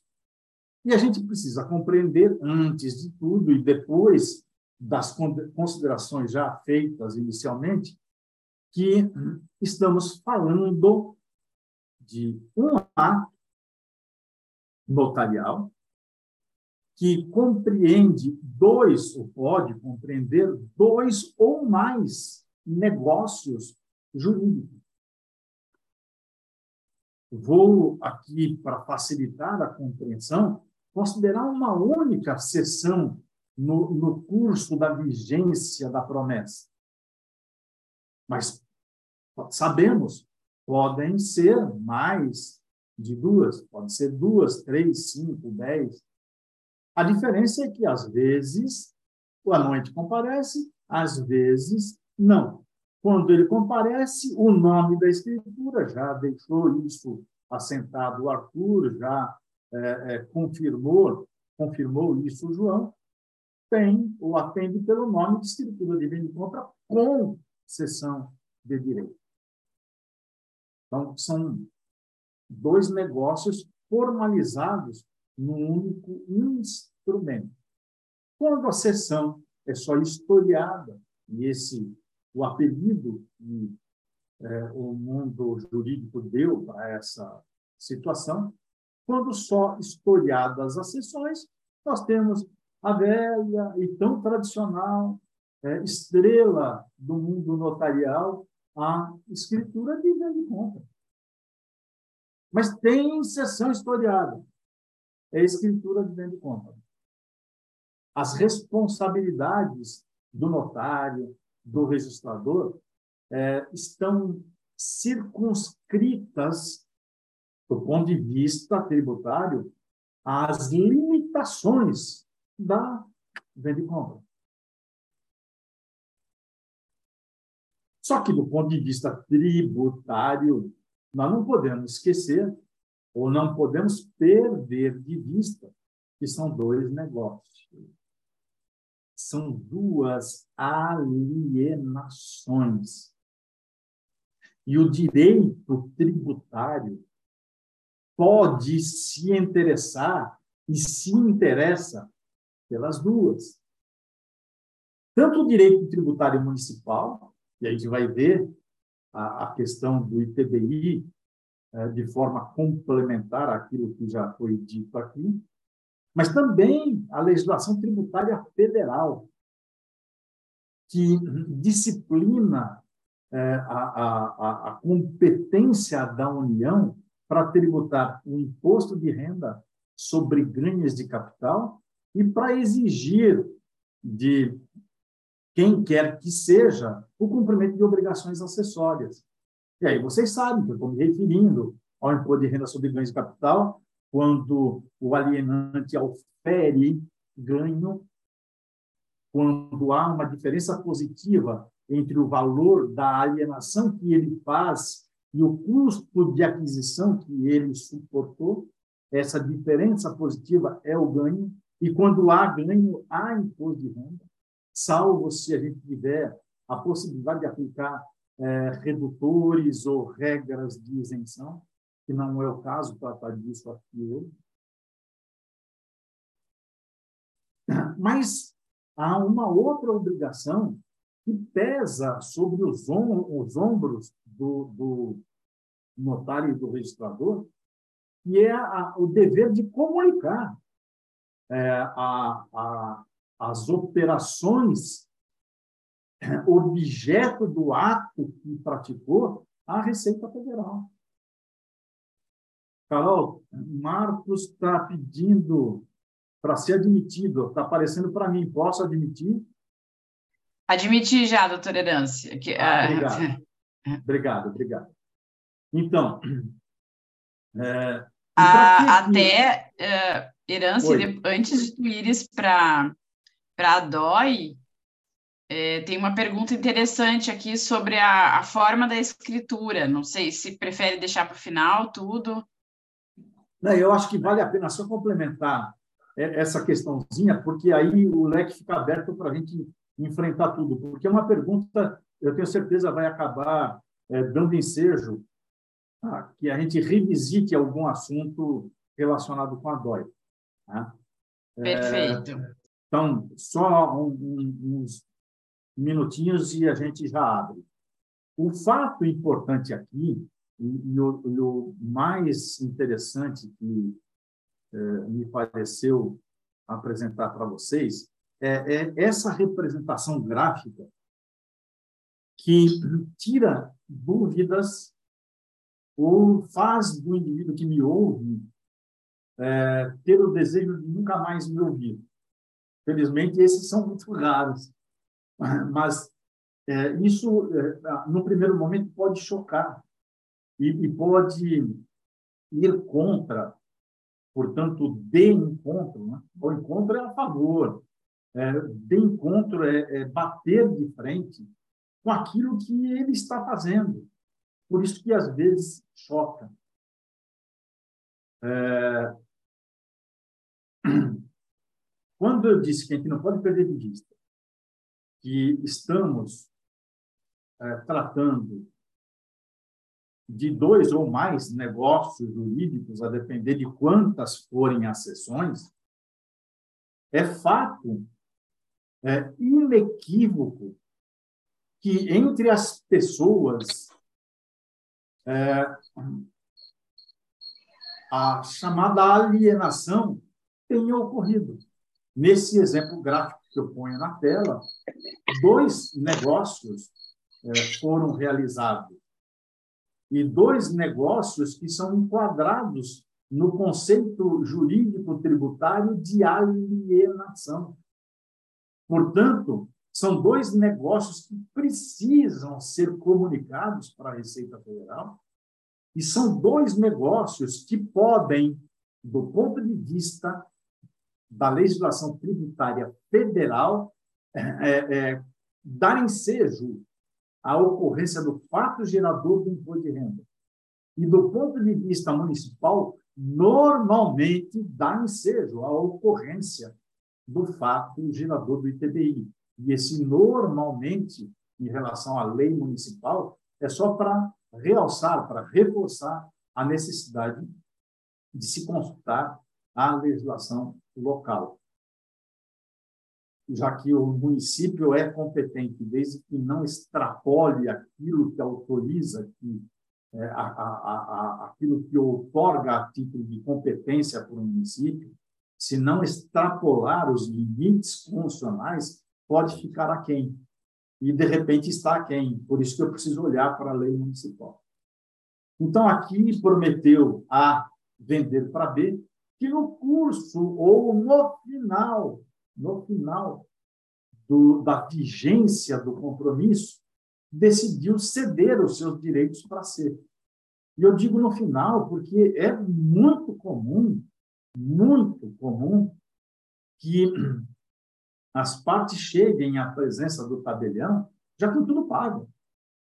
E B diz assim para calma aí, ó, não é para mim que você vai otorgar a definitiva, porque eu cedi os meus direitos a outrem.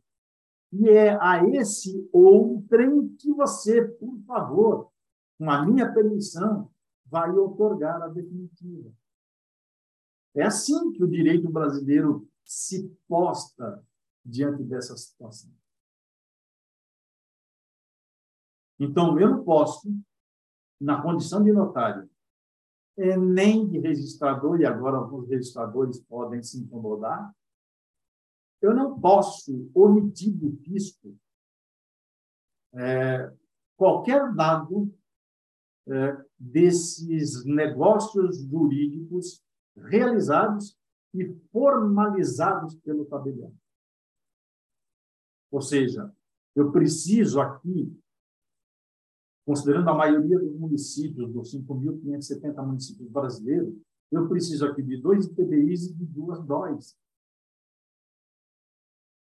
E alguém pode se levantar, principalmente registrador de imóveis, pode se levantar para dizer assim, opa, peraí, o ato que eu pratico para matrícula vai só a venda e compra. Eu comunico a Receita Federal só do ato que eu pratico. E aí dizia, é, eu com todo respeito, data vênia, está errado.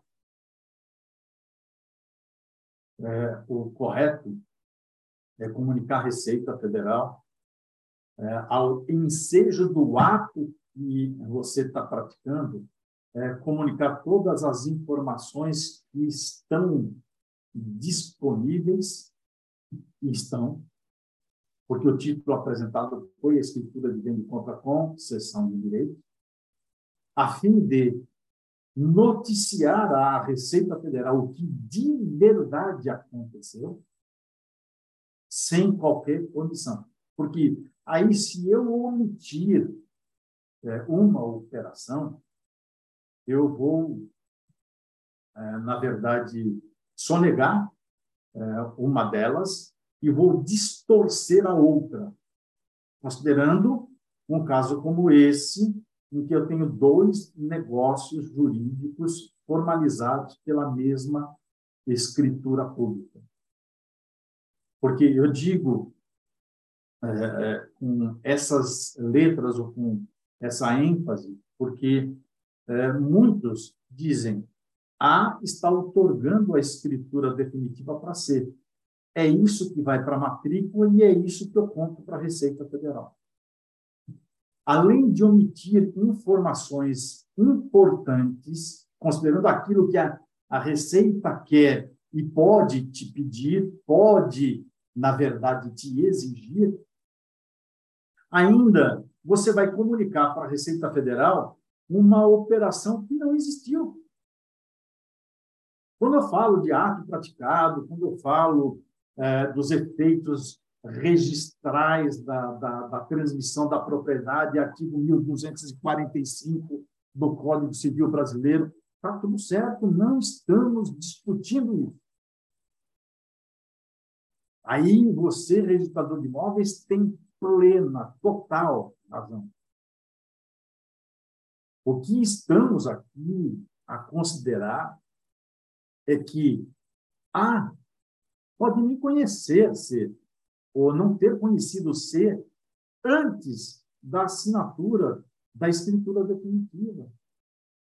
A não realizou negócio jurídico com C.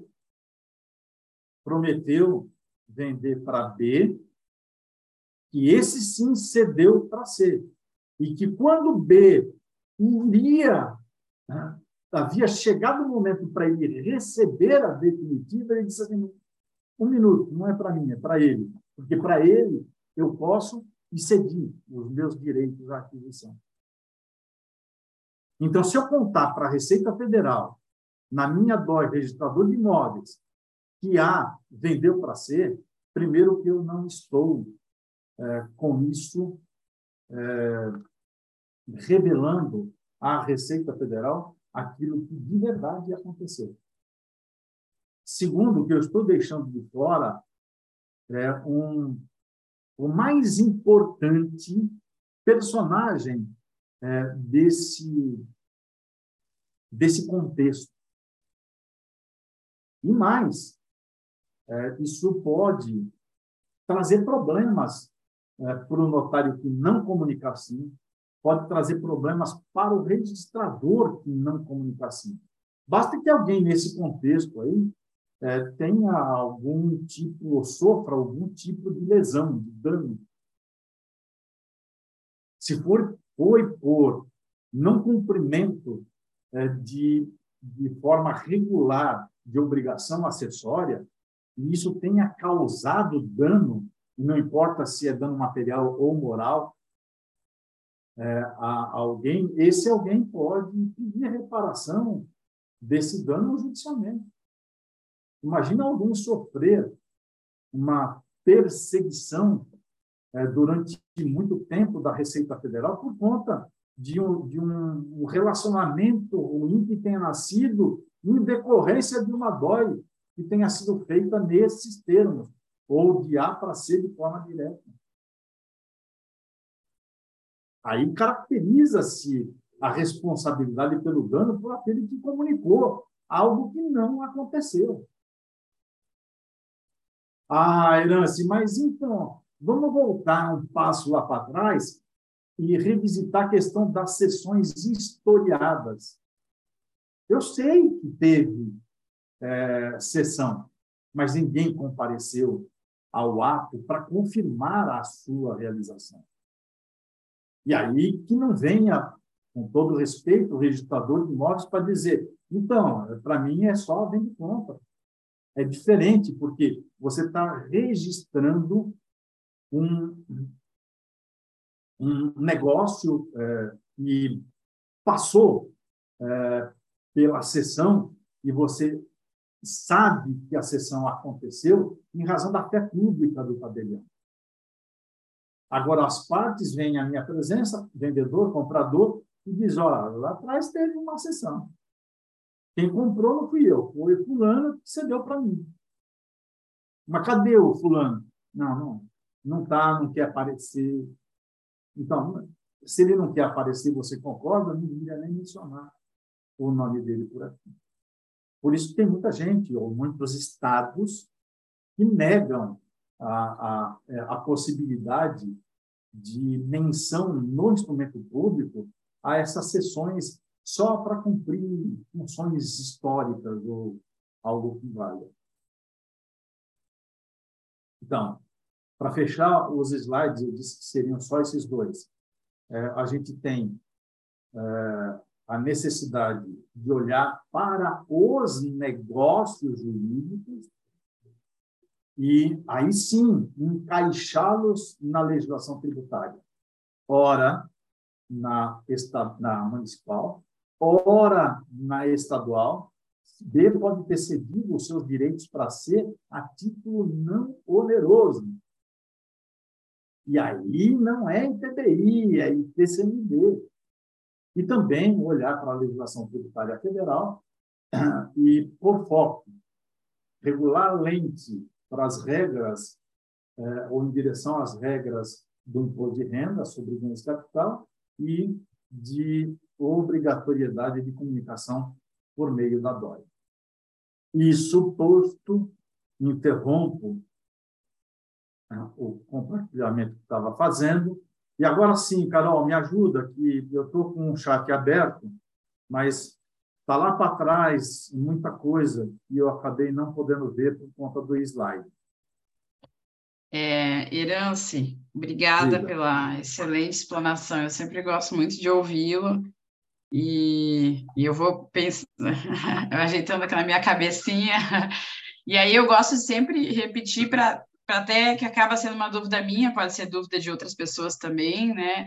Teve pessoas que colocaram no chat que acharam que a sessão, é, eu até vou ler aqui como ele colocou, ah, eu até coloquei uma breve resposta. Essa parte eu já aprendi com o doutor Erance. Deixa eu ver, onde é que está a pergunta dele? Ah, tem várias aqui. Pensava que a sessão de direito se enquadraria apenas como direito pessoal e não direito real, por isso não seria fato gerador de TBI. E eu até coloquei o comando constitucional lá do 156, que traz a previsão de cobrança de TBI bem no finalzinho, quando a gente tem cessão de direitos à sua aquisição, né? Não fala de direito real, fala apenas de direitos, então estaria, estaria aí a justificativa até para os entes municipais poderem tributar a cessão. E uma outra pergunta, doutor Herance, que era aqui, que eu até vou falar nas minhas palavras e o senhor diz se está certo ou não. Se apenas historiar na escritura que compareceu o, o interveniente anuente que apresentou um instrumento. Ah, tá. É, ele quer dizer se apenas historiar na escritura que compareceu o interveniente anuente que apresentou um instrumento particular de sessão e concorda com a escritura. Somos responsáveis tributários, nesse caso, nem, nem cobrança de emolumentos referente à sessão ocorreria, foi o Marcelo Oliveira que perguntou.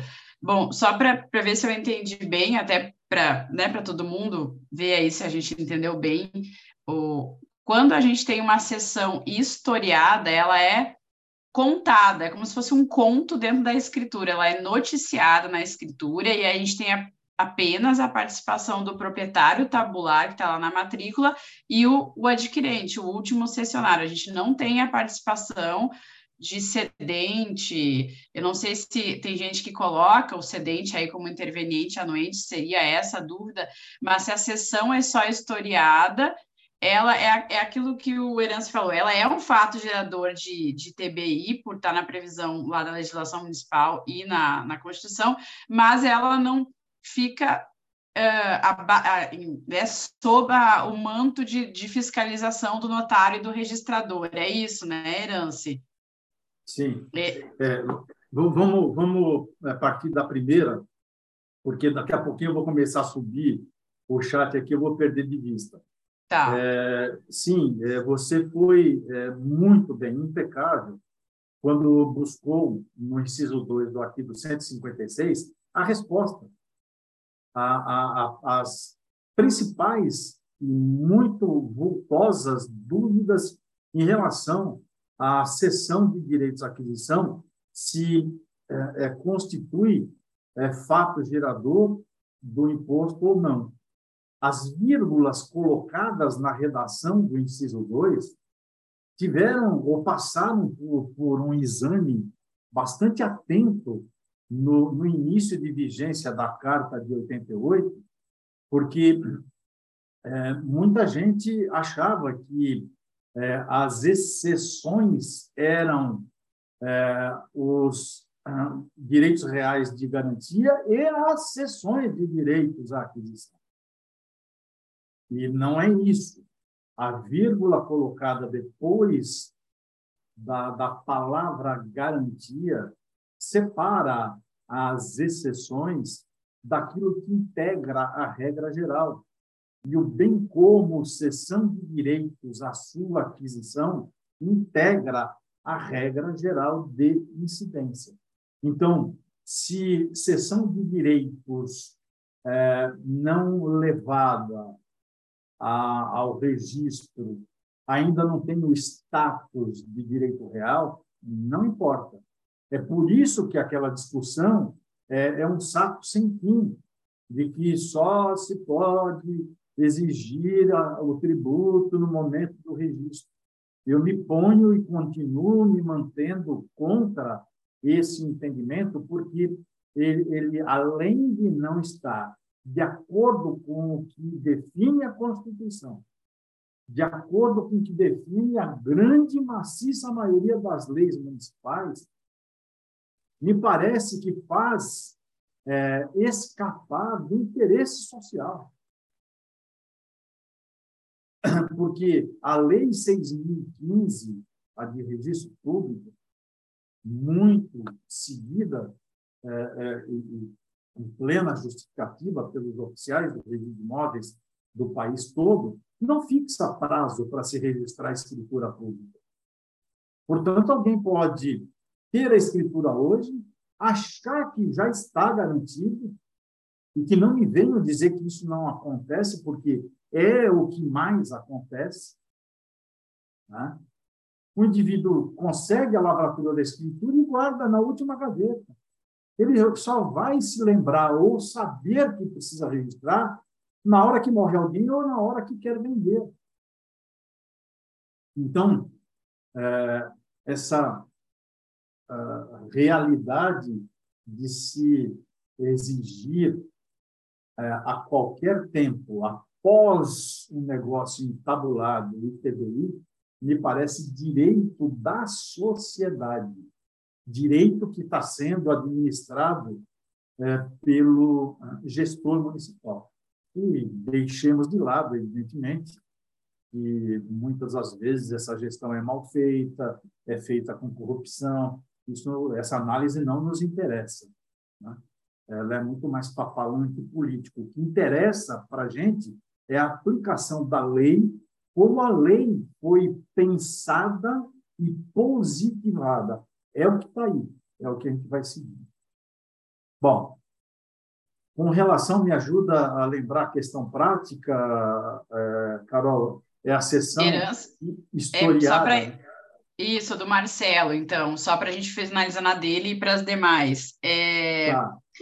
É, o Marcelo perguntou se eu apenas historiar a sessão, né? E aí vai comparecer o interveniente anuente, me parece que o cedente apenas como dando anuência, ele não vai ser parte, a gente não vai aí ter um ato de sessão, pelo que eu entendi a pergunta, a gente vai ter só uma compra e venda, com uma notícia de que houve uma sessão.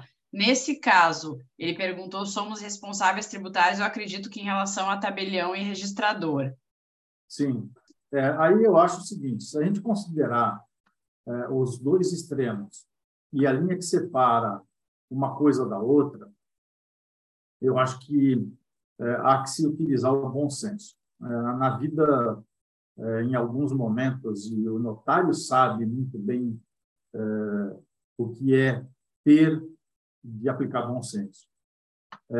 Os extremos, o sim, tem que exigir o ITBI, tem que fazer a comunicação da DOI, se o, o cedente cumpre também a função de anuente e comparece. Então, ele compareceu, ele é cedente, ele é anuente, ele tem que fazer parte do meu contexto funcional relacionado com o direito tributário.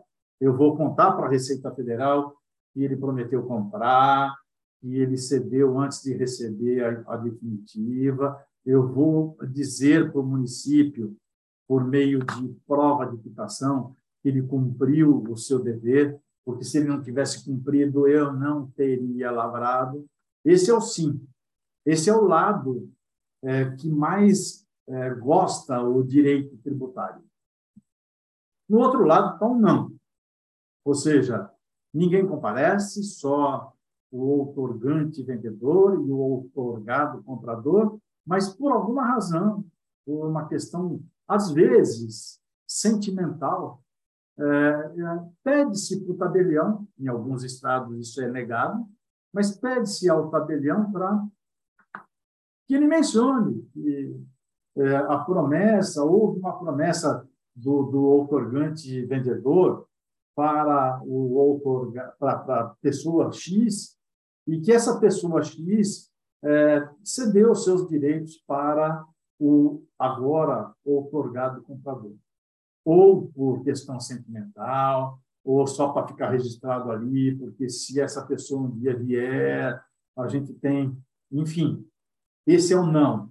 Essa pessoa que não compareceu, é, a, a ausência dela retira o dever, não retira a sujeição passiva que ela tem do ITBI, e que pode ter, inclusive, do imposto de renda. Mas retira do tabelião de notas e do registrador de imóveis o dever de fiscalizar a arrecadação do imposto e de comunicar a, a, o negócio que, porventura, ele tenha realizado à Receita Federal.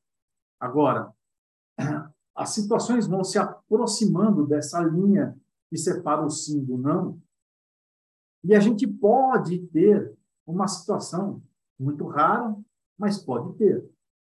O cedente e anuente só não compareceu e não anuiu porque não foi encontrado. é, não deu nem para pegar a procuração dele, para que terceira pessoa, em nome dele, confirmasse para o tabelião que ó, a sessão realmente aconteceu, ele foi promitente comprador, no momento seguinte, pelo valor X, Y, Z, ele cedeu os direitos dele. Ou seja, ele não, não compareceu para contar a história e também não foi encontrado por alguém que pudesse representá-lo ou que pudesse convencê-lo a comparecer. Mas alguém tem, ou o outorgante vendedor, ou o outorgado comprador, tem é, um documento forte que revela que ele sim foi excedente e que, por ter cedido automaticamente, ele está autorizando a, a outorga da definitiva para é, o hora outorgado comprador. Aí, Carol, eu acho que a gente tem que abandonar o critério da ausência do cedente e abraçar essa questão como é, de necessidade de comunicação à Receita Federal e também de necessidade. Eu faço constar isso, eu arquivo nas minhas notas esse documento se tiver prova de quitação do tributo. Porque aí é como se eu tivesse praticando o ato ou é como se esse negócio estivesse sendo praticado perante a minha presença familiar. Então, eu faria assim. Aí é, eu penso que é até possível alguém dizer, sem a presença, nada feito. Até admito. Mas faria isso. Se usasse, usando de empatia, eu tivesse dentro dos sapatos do tabelião, e me chegasse uma situação como essa, eu exigiria o tributo e também comunicaria é, é, essas informações por meio da DOI. Fora essa situação que me parece excepcional, tudo aquilo que for só historiado, para mim, não tem nada a ver com a sessão, pelo menos no tocante às minhas responsabilidades. Então, na verdade, Irance, quando eu fizer uma sessão somente historiada, a Aline fez a mesma pergunta que o Marcelo. Se eu fizer uma sessão só historiada, o ideal é que eu não coloque a participação do cedente, que eu não coloque a assinatura dele, que eu faça um instrumento particular, que eles façam entre eles essa autorização porque se colocasse, eu entendi bem, se colocasse a assinatura dele, mesmo só como interveniente anuente, sem fazer o ato de sessão, isso pode gerar eventual responsabilidade do tabelião e do registrador. É isso? Sim, porque se ele comparece para anuir, para autorizar a outorga definitiva, não para ele e para outro, isso para mim já é revelação da sessão ocorrida. E aí, se você, tabelião, tem é, essa. É, escancarada informação, tem na sua presença o sujeito da, da, da sessão e o sujeito passivo do imposto, eu acho que é omissão não exigir dele a prova de quitação e deixar ele de fora da DOI. Acho eu me sentiria omisso se é, lidasse assim com esse caso. E, e mais, eu, eu até não sugiro, eu não sugeriria a nenhuma das partes, tabelião fosse, que fizesse por fora, ó, faz contrato por fora, ó, porque isso deixa uma ponta solta e pode, eventualmente, alguma coisa é, respingar na, na, na, no tabelião quanto à sua responsabilidade. Basta que o indivíduo demonstre de, de modo inequívoco que seguiu a orientação do tabelião para não mencionar isso, para não tratar disso na escritura. Então, façam como vocês quiserem. Me deem a documentação, me falem sobre o negócio realizado e eu vou formalizar o ato sob minha responsabilidade. Quem sabe do ato sou eu. Né? Até porque eu vou ter a fiscalização das corregedorias, a local, a estadual, a nacional, e também do, do, do, do registrador de imóveis. Porque essa escritura que eu estou lavrando vai bater lá, tem que bater lá, e tomara que bate e passe por lá é, de forma suave. Então, para isso é preciso é, estar ou atuar em conformidade. E mais, Então, então, me parece que são. Tem mais uma pergunta, mas então, assim, se a gente fizer a sessão dentro da escritura, fizermos um ato de compra e venda, um ato de sessão em que vão gerar dois emolumentos, como o João bem falou, a gente vai ter é, duas dóis, né? Correto? Aí uma dói, né? A cadeia de dóis, e vamos ter dois ITBIs.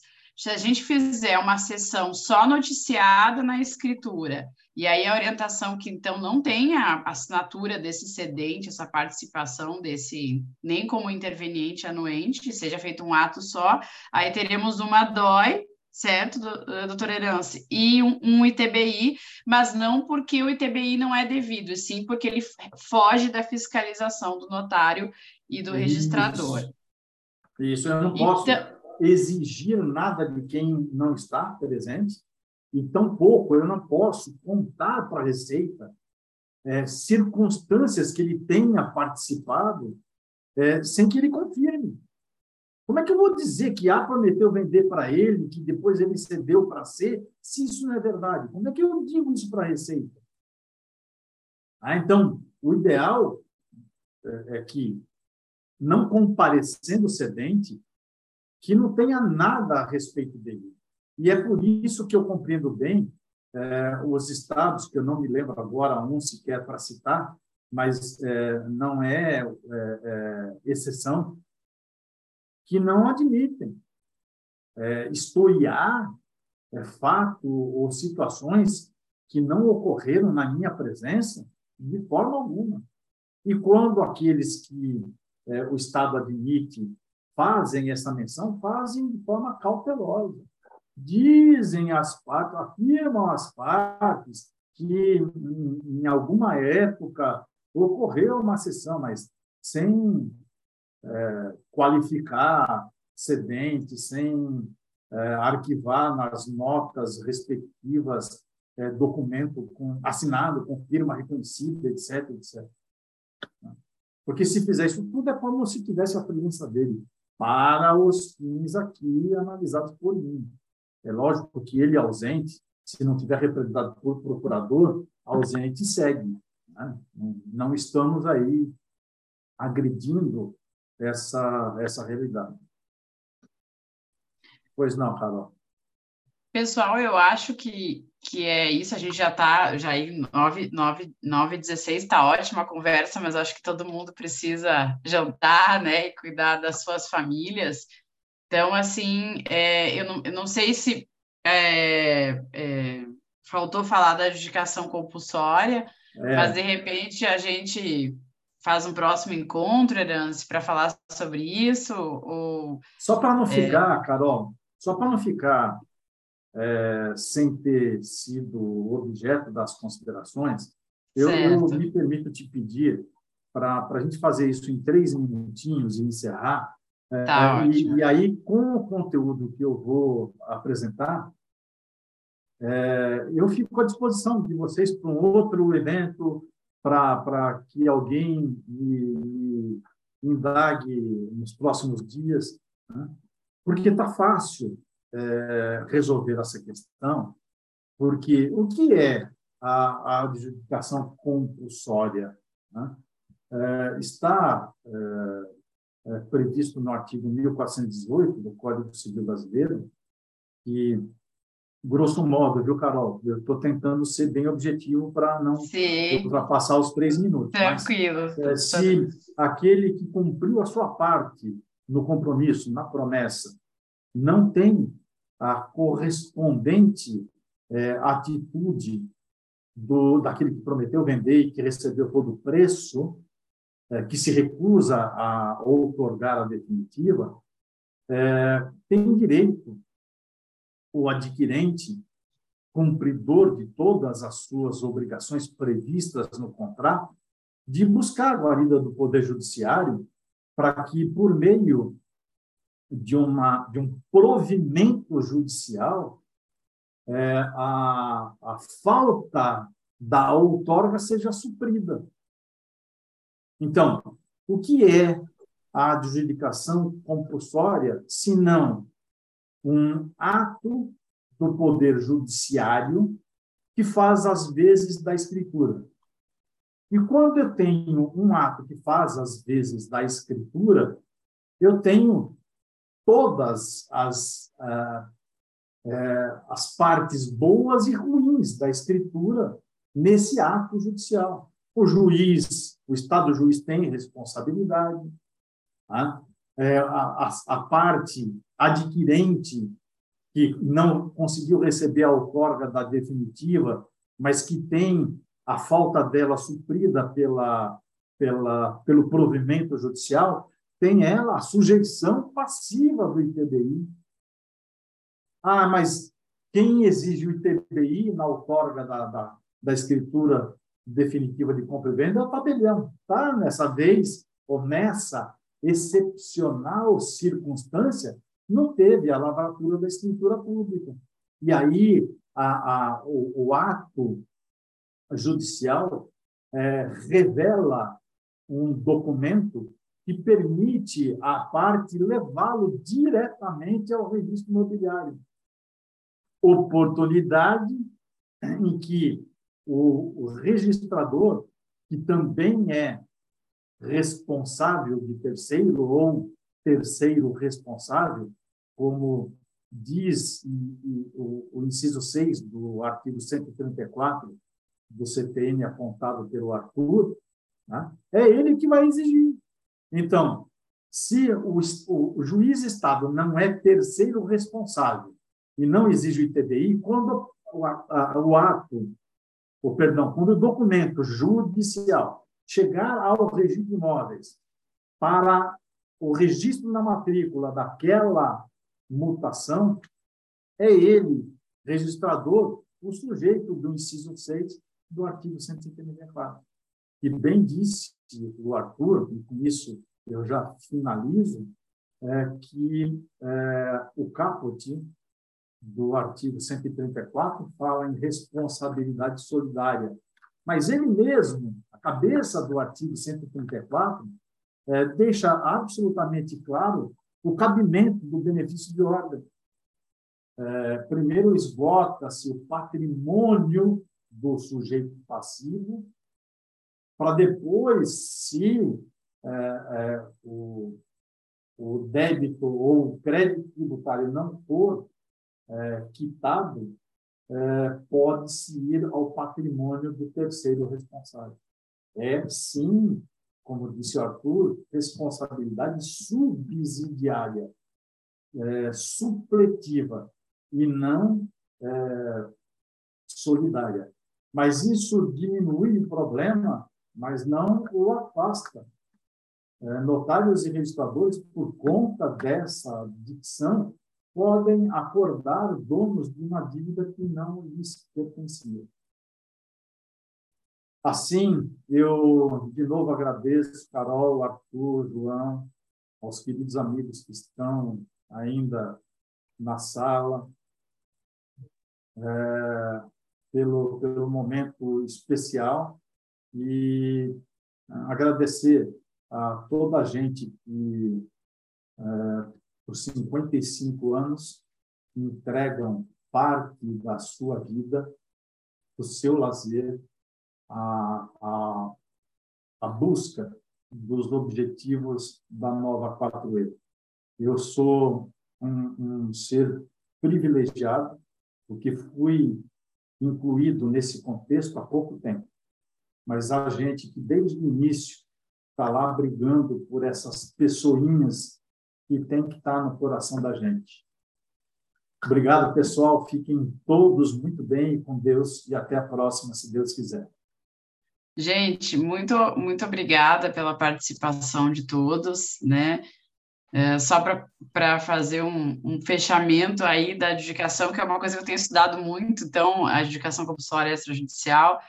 Então, a bola da vez do ITBI na adjudicação está com o registrador, né? O tabelião vai fazer só ata notarial, não é um ato de transmissão, então não gera ITBI na ata notarial. E eu até entendo que essa cobrança do ITBI lá no registro pode ser depois do procedimento de adjudicação compulsória ser considerado definitivo e deferido aí pelo registrador, mas isso é outra discussão. Na próxima a gente fala das, das sessões na adjudicação compulsória. Gente, muito obrigada, Herance, um prazer estar aqui com você. Nossa, é, é uma honra para mim estar aqui ao seu lado, ao lado do João, do Arthur, e agradeço muito. A gente contou hoje com mais de 60 pessoas então, espero que tenha bastante ajuda para essa entidade que faz esse trabalho tão bonito.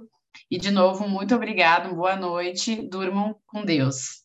Boa noite a todos, eu que também agradeço a participação de todos em nome da 4E. Muito obrigado, gente, boa noite. Obrigado, Ailton, boa noite para você também. Obrigada, tchau, tchau, boa pessoal. noite, gente. Tchau, tchau, boa tchau. Até de repente. Até. Valeu, pessoal.